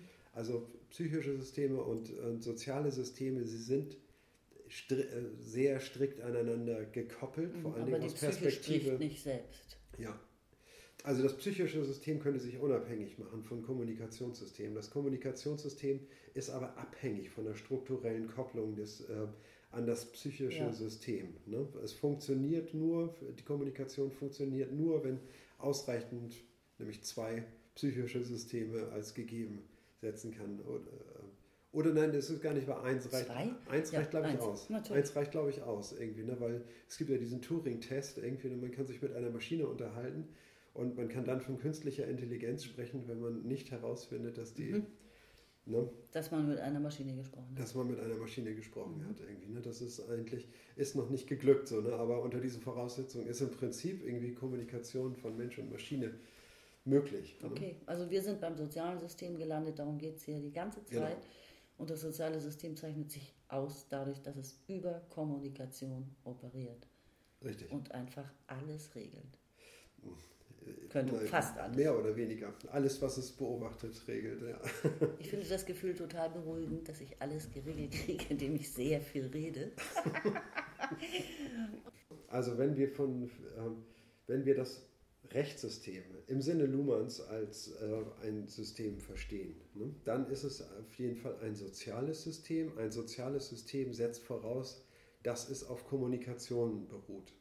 Und die grundlegenden Unterscheidungen, auf denen Kommunikation beruht, das sind die von Information und Mitteilung und Verstehen. Eine Operation der Kommunikation beinhaltet, dass eine Mitteilung gemacht wird, dass aus der Mitteilung ein Informationsgehalt ähm, heraus rüberwächst herausgearbeitet wird Ne? Und, äh, und das ist eben auch der, das Verstehen. Und das, das Verstehen heißt, dass dieser Informationsgehalt eingebettet wird, sage ich mal, in den Kontext, in den er hineingehört und sich daraus weiteres ergibt. Ne? Und eben das Weitere ergibt sich eben daraus, irgendwie, dass, ähm, ja, dass diese Information verarbeitet wird und dann kommt eine Frage hinterher irgendwie und äh, sagt, aber das ist dann ja so und so und so, müsste das nicht so und so und so sein. Ne? Das heißt also, die Kommunikation ähm, setzt sich fort irgendwie durch eine weitere Kommunikation. Ne? Das heißt also, man sagt irgendwie, ja, diese Systeme bestehen ja in Operationen und diese Operationen knüpfen Operation für Operation ja. aneinander an. Ne? Und bei der Kommunikation ist es eben so, dass durch eine, durch eine Kommunikation die Wahrscheinlichkeit für eine weitere Kommunikation steigt. Und genau, so es geht um die Anschlussfähigkeit, nicht? Die Anschlussfähigkeit und die Autopoiesis irgendwie. Ne? Also, das, also äh, wir müssen auch an dieser Stelle über Autopoiesis reden, der, der Kommunikation, ne? der, ähm, des Systems. Ne? Aber ja, die Autopoiesis irgendwie, das heißt also, das ist eine äh, Aneinanderreihung schlicht und ergreifend von Kommunikation. Ne? Und, die, und jede Kommunikation erhöht die Wahrscheinlichkeit, dass weitere Kommunikation darauf folgen. Ne? Jemand sagt etwas und drei weitere Leute im Raum ähm, haben einen Gedanken im Kopf, den sie gerne zur Sprache bringen möchten. Mhm. So, natürlich können nicht alle gehört werden, ne? weil dann wäre es ja, sage ich mal, ein infini, äh, infiniter Prozess irgendwie. Wenn jede Äußerung, die auf eine Äußerung gemacht werden könnte, gemacht wird, ne? dann ähm, dann kommt die Kommunikation nie zu Ende. Ne? Es kann immer nur äh, ja, eine Kommunikation, die Anschlusskommunikation sein. Und es findet also innerhalb der Kommunikation eine Selektion statt. Genau, jetzt sind wir wirklich auf der evolutionstheoretischen Ebene. Ne? Also Nein, wir sind auf der, bei, bei, dem, bei dem Begriff der Autopoiesis, ne? wie ja, diese Systeme das spielt, operieren. Das ne? spielt aber ineinander, absolut. Also ich meine, Information, äh, eine, eine Kommunikation lebt auch davon, dass sie einen gewissen Überraschungsgehalt beinhaltet, weil wenn ja. die Information überhaupt nicht neu ist, ja ist sie auch nicht anschlussfähig und niemand wird nachfragen, man wird auch nicht weiter darüber sprechen. Richtig. Und diese kleine Neuerung, diese kleine Überraschung, die in einer Kommunikation häufig stattfindet. Ja. Alle lachen, hören zu oder haben ein, also lachen auch über den neuen Begriff oder haben das etwas so noch nicht, nicht gehört. Richtig. Und Das- das, hält es am Leben. Ne? Und das ist aber auch die, das ist die Variation, ja? Verstehst du? Da wird ein Sinngehalt variiert. genau. Und wenn der anschlussfähig ist, also, denn, oder, also wenn das äh, attraktiv ist, was man da hört, ja, Ja. dann wird das auch übernommen und in andere Sinnkontexte eingebaut. Ganz genau. Es wird variiert, so, nochmal variiert sozusagen, durchgeschleift, durchgeschliffen durch die Gesellschaft. Und ja, wenn das sehr erfolgversprechend ist, dann restabilisiert sich das sozusagen. Und alle Genau. sprechen eben über, keine Ahnung, System Change, not Climate Change. Nee, wie war das? Climate Change, nein, jetzt bringe ich alles durcheinander. über Greta Thunberg. Ja, das ist Es, wird, es wird übernommen und das ist auch, Genau. äh, das ist ja, dieses Erlebnis, ne, was man in, der, ähm, in einer Kommunikation, in einem Setting hat, in einem Gespräch meinetwegen, ne, äußert jemand einen Gedanken irgendwie und der wird als interessant erfahren. Ne? nimmt man Und mit. jetzt kann man diesen Gedanken mitnehmen und kann ihn an anderer Stelle wiederum einbringen und da für dieselbe Überraschung sorgen, die man, die man selbst erlebt hat. Ne? Und so setzen Ganz sich, genau. sage ich, so setzen sich die äh, semantischen Ressourcen, die in der Kommunikation entstehen, setzen sich fort, finden Verbreitung. Ne? Und das findet nur statt, wenn es eine Unterscheidung, äh, äh, also es muss eine Variation stattgefunden haben, eine neue Differenz. Etwas ist anders, etwas ist neu. Man hat sozusagen einen Mini-Change in der Kommunikation gewagt Ja. und auf, ein, auf etwas hingewiesen, was so noch nicht betrachtet wurde oder auch begrifflich ein un, ungewohnt, un, ungewöhnliches Wort, neues Wort kreiert vielleicht Ja. sogar. Ja. Genau, also eine, eine Kommunikation, die keinerlei Überraschung beinhaltet, wo nur Plattitüden, äh, also ich sag mal bereits bekanntes Wissen kommuniziert wird, irgendwie, ne? die kommt zum, zum Erleben. Genau. Ne? Guten Tag, guten Tag. Ja, oder auch eine Kommunikation, wo, wo Neues eingebracht wird, aber das nicht verstanden wird. Ne? Auch erfolglos. Auch erfolgreich. Es geht immer um die Anschlussfähigkeit. Richtig, nicht? genau. Es muss anschlussfähig sein. Das, und Anschlussfähigkeit heißt, also jetzt in Werbekategorien gedacht, leicht merkbar, wiederholbar, in anderen Situationen auch verwendbar, testbar sozusagen, ja. Äh, Und, und vor allem die Verständlichkeit ist natürlich, spielt eine gigantische Rolle. Ja. Deswegen haben unter anderem Begriffe, die man in der frühesten Kindheit lernt, eine wahnsinnig große hohe Erfolgschance. Mhm. Aufstehen, Ja, etwas essen, festhalten, nicht umfallen. ja. Und so. Das lernt man alles schon als Ja. Kleinkind, ja, und äh, das sitzt tief im Unterbewusstsein. Diese Entstehungsgeschichte ist einem ja gar nicht klar, da denkt man überhaupt nicht drüber nach, wenn man die Begriffe benutzt. ja, Und das ist aber anschlussfähig. Ja. Alle kennen das, alle verstehen das. richtig. Ja, und also mit solchen Begriffen zu arbeiten sozusagen, wenn man jetzt auch politisch was erreichen will, ist dann halt auch, ja, Ja. Ein schmutziger kleiner Okay, aber äh, also um den, das Kapitel nochmal zu Ende bringen, super interessante Überlegung. Ne? Aber Luhmann sagt irgendwie, ne, das ist nicht die Stelle, um das jetzt auszuführen, was wir alles für Differenzen, da kommen wir überall drauf zurück. Ja. Ne? Und äh, da kommt noch sehr viel. Es geht vielmehr darum, irgendwie die Theorietypik, auf die Theorietypik hinzuweisen, ne? Mhm. die, ähm, äh, wie die Systemtheorie gebaut ist und was man sich von ihr versprechen kann ne? Ja. und, und was nicht.